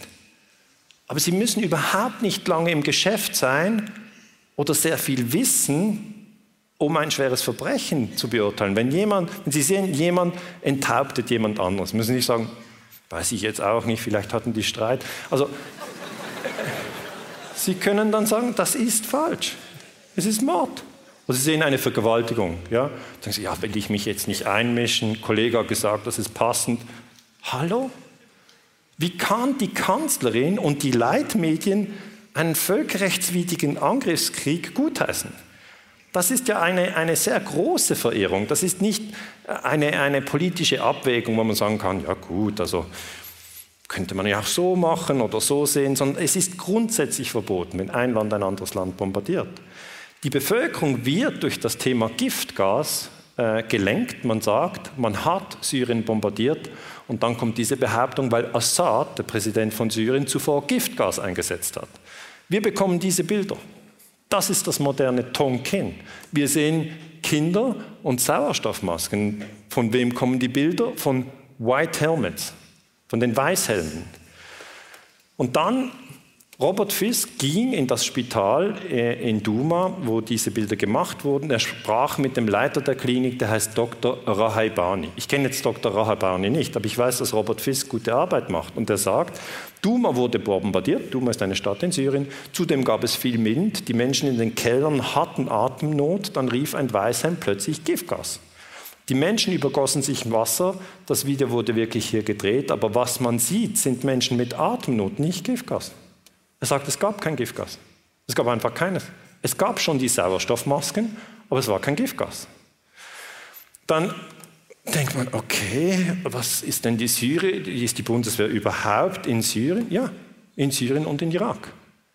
Wird das dann geprüft, was jetzt da Giftgas und UNO dann? Nein, wird nicht geprüft. Es wird einfach über das Völkerrecht hinweggegangen. Die Fakten werden nicht geprüft, sie kommen auch nicht auf den Tisch und das Ganze wird unter Terrorbekämpfung so pauschal verpackt, was äh, einfach keine saubere Arbeit ist. Und dann haben sie schon Medienberichte oder sie haben auch heute Fotos. Ja? Aber diese Fotos unterscheiden sich sehr vom Vietnamkrieg. Das sind abgestellte Fotos, wo man sagt, so darf man einen deutschen Soldaten zeigen. Hier Bundeswehrsoldat Kurdisch, mit kurdischen Peschmerga nahe Erbil, Irak. Der Leser erfährt, aha, wir sind im Irak. Irgendwie hilft man da. Ich, ich glaube, der zeigt denen den Weg. Ja. Foto Michael Kappler, DPA. Das ist alles, das ist so etwas von, von, von, von gescannt. Wenn Sie das mit den Bildern vom Vietnamkrieg anschauen und dann Bundestag berät Auslandseinsätze, Auslandseinsätze, es heißt gar nicht mehr Kriege, Einsatz. Und Einsatz ist ja gut. Wissen Sie, wenn Sie im Fußball keinen Einsatz geben, müssen Sie ausgewechselt werden. Das heißt, in den, in den Sprachen wird alles verdreht. Insgesamt sechs Auslandmissionen. Ausland, was ist eine Mission? Mission, das sind doch die Christen, die irgendwo hingehen, um dort zu helfen. Ja, Mission ist okay. Das heißt, es gibt, es gibt eine Verdrehung im Kopf. Ja? Auslandseinsätze der Bundeswehr, das ist jetzt August 17, ähm, ist nicht die neueste Daten, aber ist eben, man ist in Afghanistan, die Bundeswehr ist im Irak, die Bundeswehr ist in Syrien, die Bundeswehr äh, ist in Mali. Wird darüber gesprochen? Wenig. Wenig. Auf welcher Basis ist man da? Was wäre, wenn die, die, die, Armee aus Mali wäre in Hannover, die Armee aus Afghanistan wäre in München, die Armee aus Irak wäre in Frankfurt und die Armee aus Syrien äh, wäre in Leipzig? Äh, unpassend würde man das finden. Unpassend. Kommen wir zum Schluss. Sie sind nicht überrascht, dass ich zum Schluss Ihnen sagen möchte, wir sollten das Gewaltverbot respektieren. Ja, wir hatten das schon zweimal angesprochen, aber ich wollte es einfach noch mit zwei, drei Argumenten unterfüttern. Zudem wollte ich Ihnen nochmals deutlich machen, dass dieses Prinzip der Menschheitsfamilie nicht eine Kleinigkeit ist, sondern ein Grundprinzip, um uns zu organisieren. Wir sollten uns in der Familie nicht töten. Wir sollten uns auch nicht abwerten als Termiten. All das, wir sollten damit aufhören. Und ich weiß, dass Sie das alles nicht wollen und ich weiß auch, dass Leute, die nicht hier sind, das auch nicht wollen. Aber wir müssen halt lernen, hier wachsamer zu sein. Ich empfehle, nehmen Sie digitale Timeouts, gehen Sie raus in den Wald, regenerieren Sie sich. Gerade die jungen Menschen, die nennt man Generation Head Down, die schauen auf ihre Smartphones. Ja? Und haben dann das Gefühl, sie sind informiert. Ist nicht der Fall.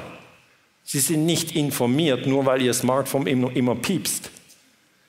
Information entsteht durch Zusammenhänge. Zusammenhänge brauchen eine Stunde, zwei Stunden oder 100 oder 200 Seiten in einem Buch. Sie können nicht im Drei-Minuten-Takt die Welt verstehen und so kleine Einheiten konsumieren. Das führt einfach zu einer Nullinformation, aber zu einer Überfütterung des Systems, das in totaler Erschöpfung endet. Besser weniger und dort genau. Das ist der Trick.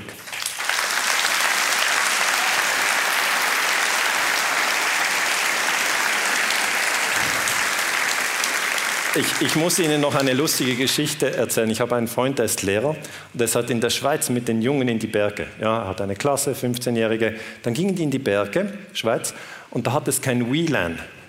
Und was dann passiert, ist spannend. Die Jungen sagen dann, wo ist denn hier das WLAN? Und dann machen die Lehrer, das sind ja Pädagogen, machen so einen auf überrascht. Ah, hat es hier nicht, wusste ich gar nicht. Und dann ist schon mal ein Teil der Kommunikation weg. Das Zweite, was passiert, ist, dass die jungen Menschen dann wissen wollen, wo ist denn hier der Strom? Und dann der Lehrer wieder, ah ja, nee, hier hat es keinen Strom. Habe ich das vergessen zu sagen? Und dann ist natürlich krass, oder? Dann geht der Akku runter und das ist schon fast ein Gefühl von, mein Leben geht runter. Und dann haben die noch Boosters, aber die sind irgendwann auch Ende. Und dann, zack, so nach drei Tagen haben sie das Problem geregelt. Alle haben ihre Smartphones im Sinn von schwarz irgendwo in einer Kiste. Und dann wechseln die wieder in analoge Kommunikation. Das heißt, sie schauen sich in die Augen. Das brauchen wir. Das ist wertvoll. Ja? Analoge Kommunikation, mal wieder an den Himmel schauen, ohne App. Wo ist der Himmel? Moment, da habe ich eine App. Das heißt, ja, wir können wir können uns, wir können uns austarieren, wir können uns stärken, indem wir unsere Aufmerksamkeit lenken. Wir sollten zählen, wie viele Bildschirme wir haben. Fernseher, Laptop, Desktop, Tablets, all diese Bildschirme und dann sollten wir mal versuchen ohne die Bildschirme. Und das ist krass. Dann kommt sofort dieses Gefühl, Böhm, ist langweilig. Okay, was mache ich jetzt? Ja, Essig. Moh. Das ist auch keine gute Idee. Ich rufe einen an. Ah nein, ich wollte ja meinen Bildschirm nicht berühren. Hm. Dann fallen Sie in ein Loch. Aber das müssen mal rein. Erst dann passiert etwas. Indem Sie sich dauernd ablenken, kommen Sie nicht in eine gewisse Tiefe rein. Alleine durch den Wald zu laufen, einfach mal fünf, sechs Stunden laufen, im Wald übernachten. Hat es da Taliban? Ist das gefährlich? Nein.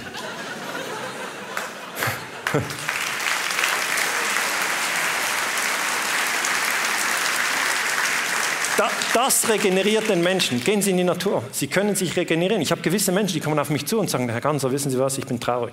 Ich habe keinen Bock mehr. Morgen früh schon fühle ich mich schwach. Das Geschäft will ich eigentlich nicht gehen. Ich schleppe mich bis zum Freitag. Ich fühle mich kraftlos.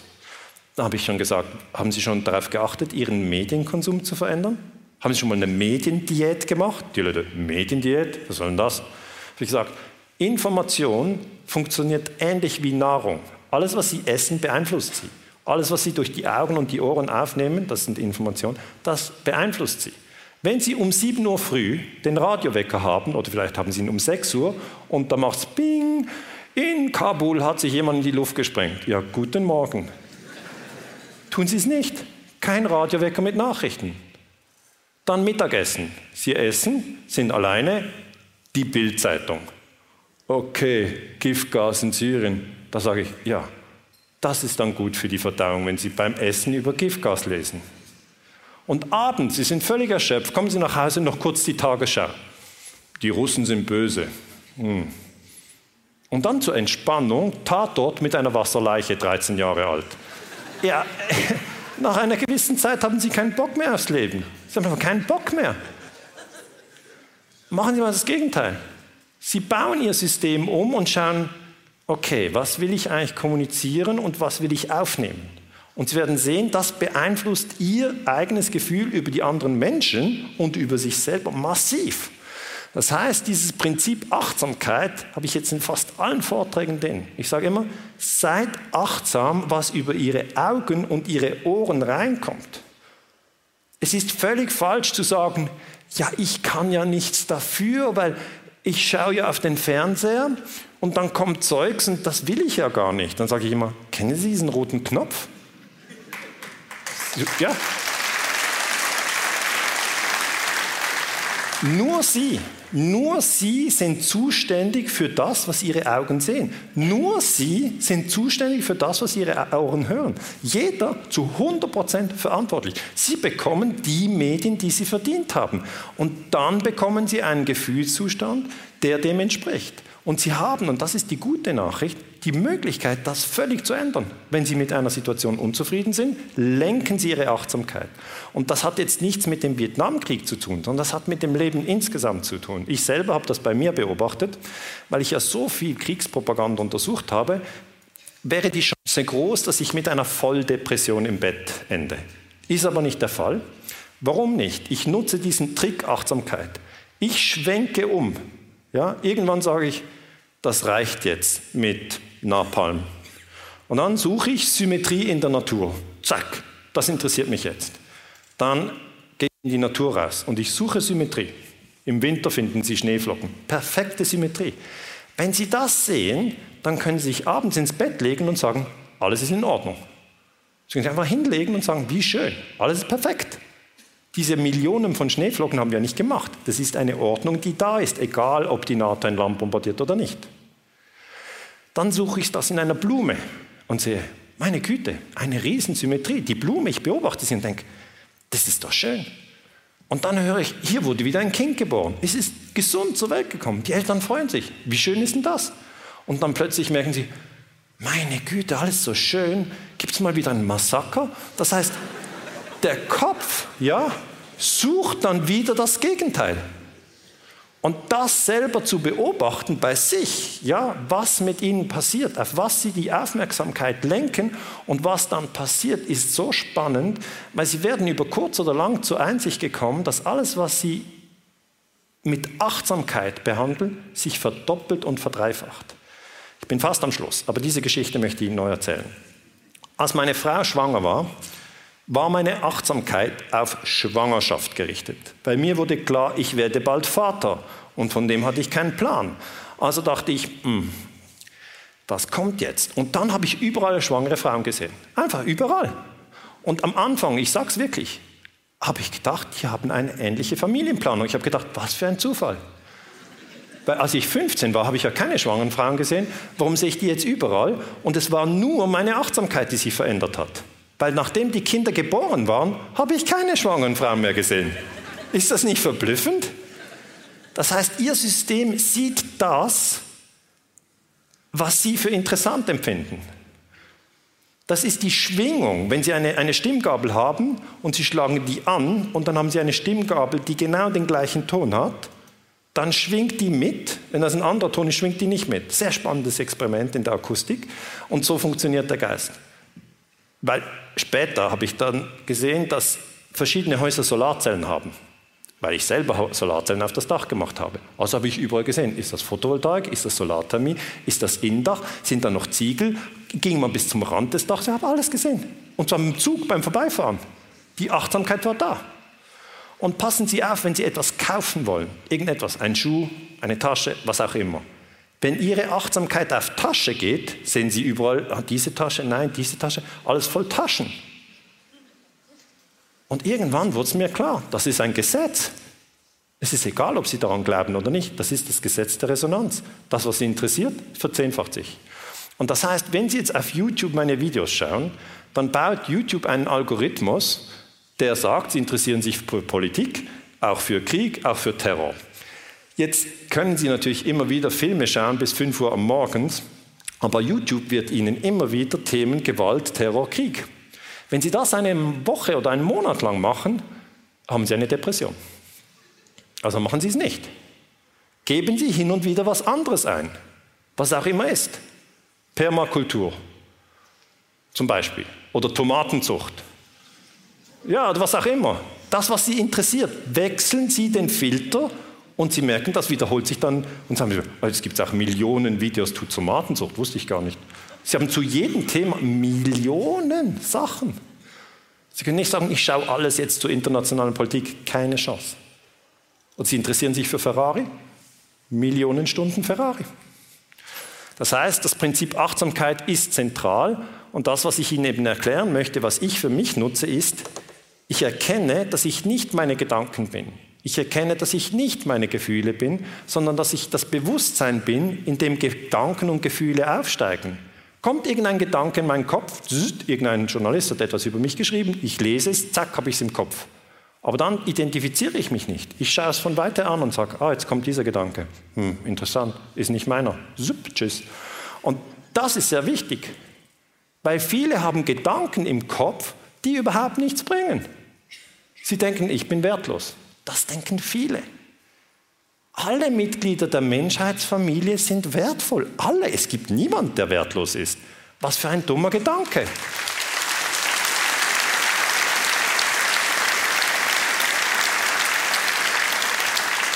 Und wenn wir immer wieder solche Gedanken haben, wie ich bin wertlos, dann ist das in, in etwa so logisch, wie wenn Sie ein Gewehr nehmen oder eine Pistole, sich in den Fuß schießen und dann sagen, oh, jetzt tut's weh beim Gehen. Es macht keinen Sinn, sich selber zu sabotieren. Es macht keinen Sinn. Es macht keinen Sinn. Tun Sie es nicht. Sondern, wenn Sie jetzt diesen Gedanken haben, ich bin wertlos, konditionieren Sie sich neu und schreiben Sie auf Ihren Badschimmerspiegel, ich bin okay, so wie ich bin. Wenn Sie denken, nein, das kann ich nicht schreiben, also ich bin doch eigentlich wertlos, soll ich mich betrügen? Das macht ein Programm in Ihnen. Ja, dann schreiben Sie es mal drauf, ich bin okay, so wie ich bin. Dann denkt, ist das nicht eingebildet? Nein, eingebildet ist, wenn Sie draufschreiben, nicht die Beste von der ganzen Welt. Das sollen ja nicht schreiben. Schreiben Sie, ich bin okay, wie ich bin. Dann sind Sie zentriert. Und es ist sehr wichtig, zentriert zu sein, und das erreichen Sie mit Achtsamkeit. Das nur als kleiner Tipp am Rande. Nachdem wir so viel Kriegspropaganda angeschaut haben, ist mir einfach wichtig zu sagen, meine Überzeugung ist die, das Leben ist wunderbar. Sie werden jetzt denken, kein Witz, zuerst Milei und dann das Leben ist wunderbar. Ja, so sehe ich das. Und ich bin auch überzeugt, dass der Mensch im Kern ein sehr gutes Wesen ist. Er ist sehr träge, ja, muss ich leider sagen. Also Faulheit ist uns nahe.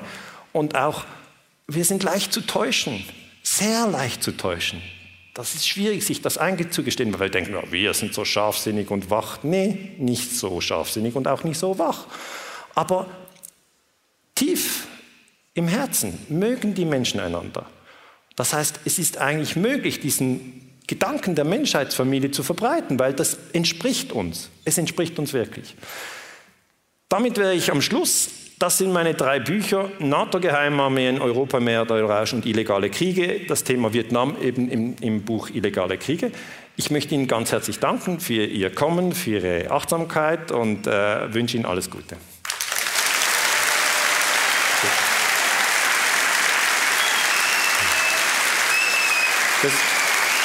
Vielen Dank. Vielen Dank. Ja, danke.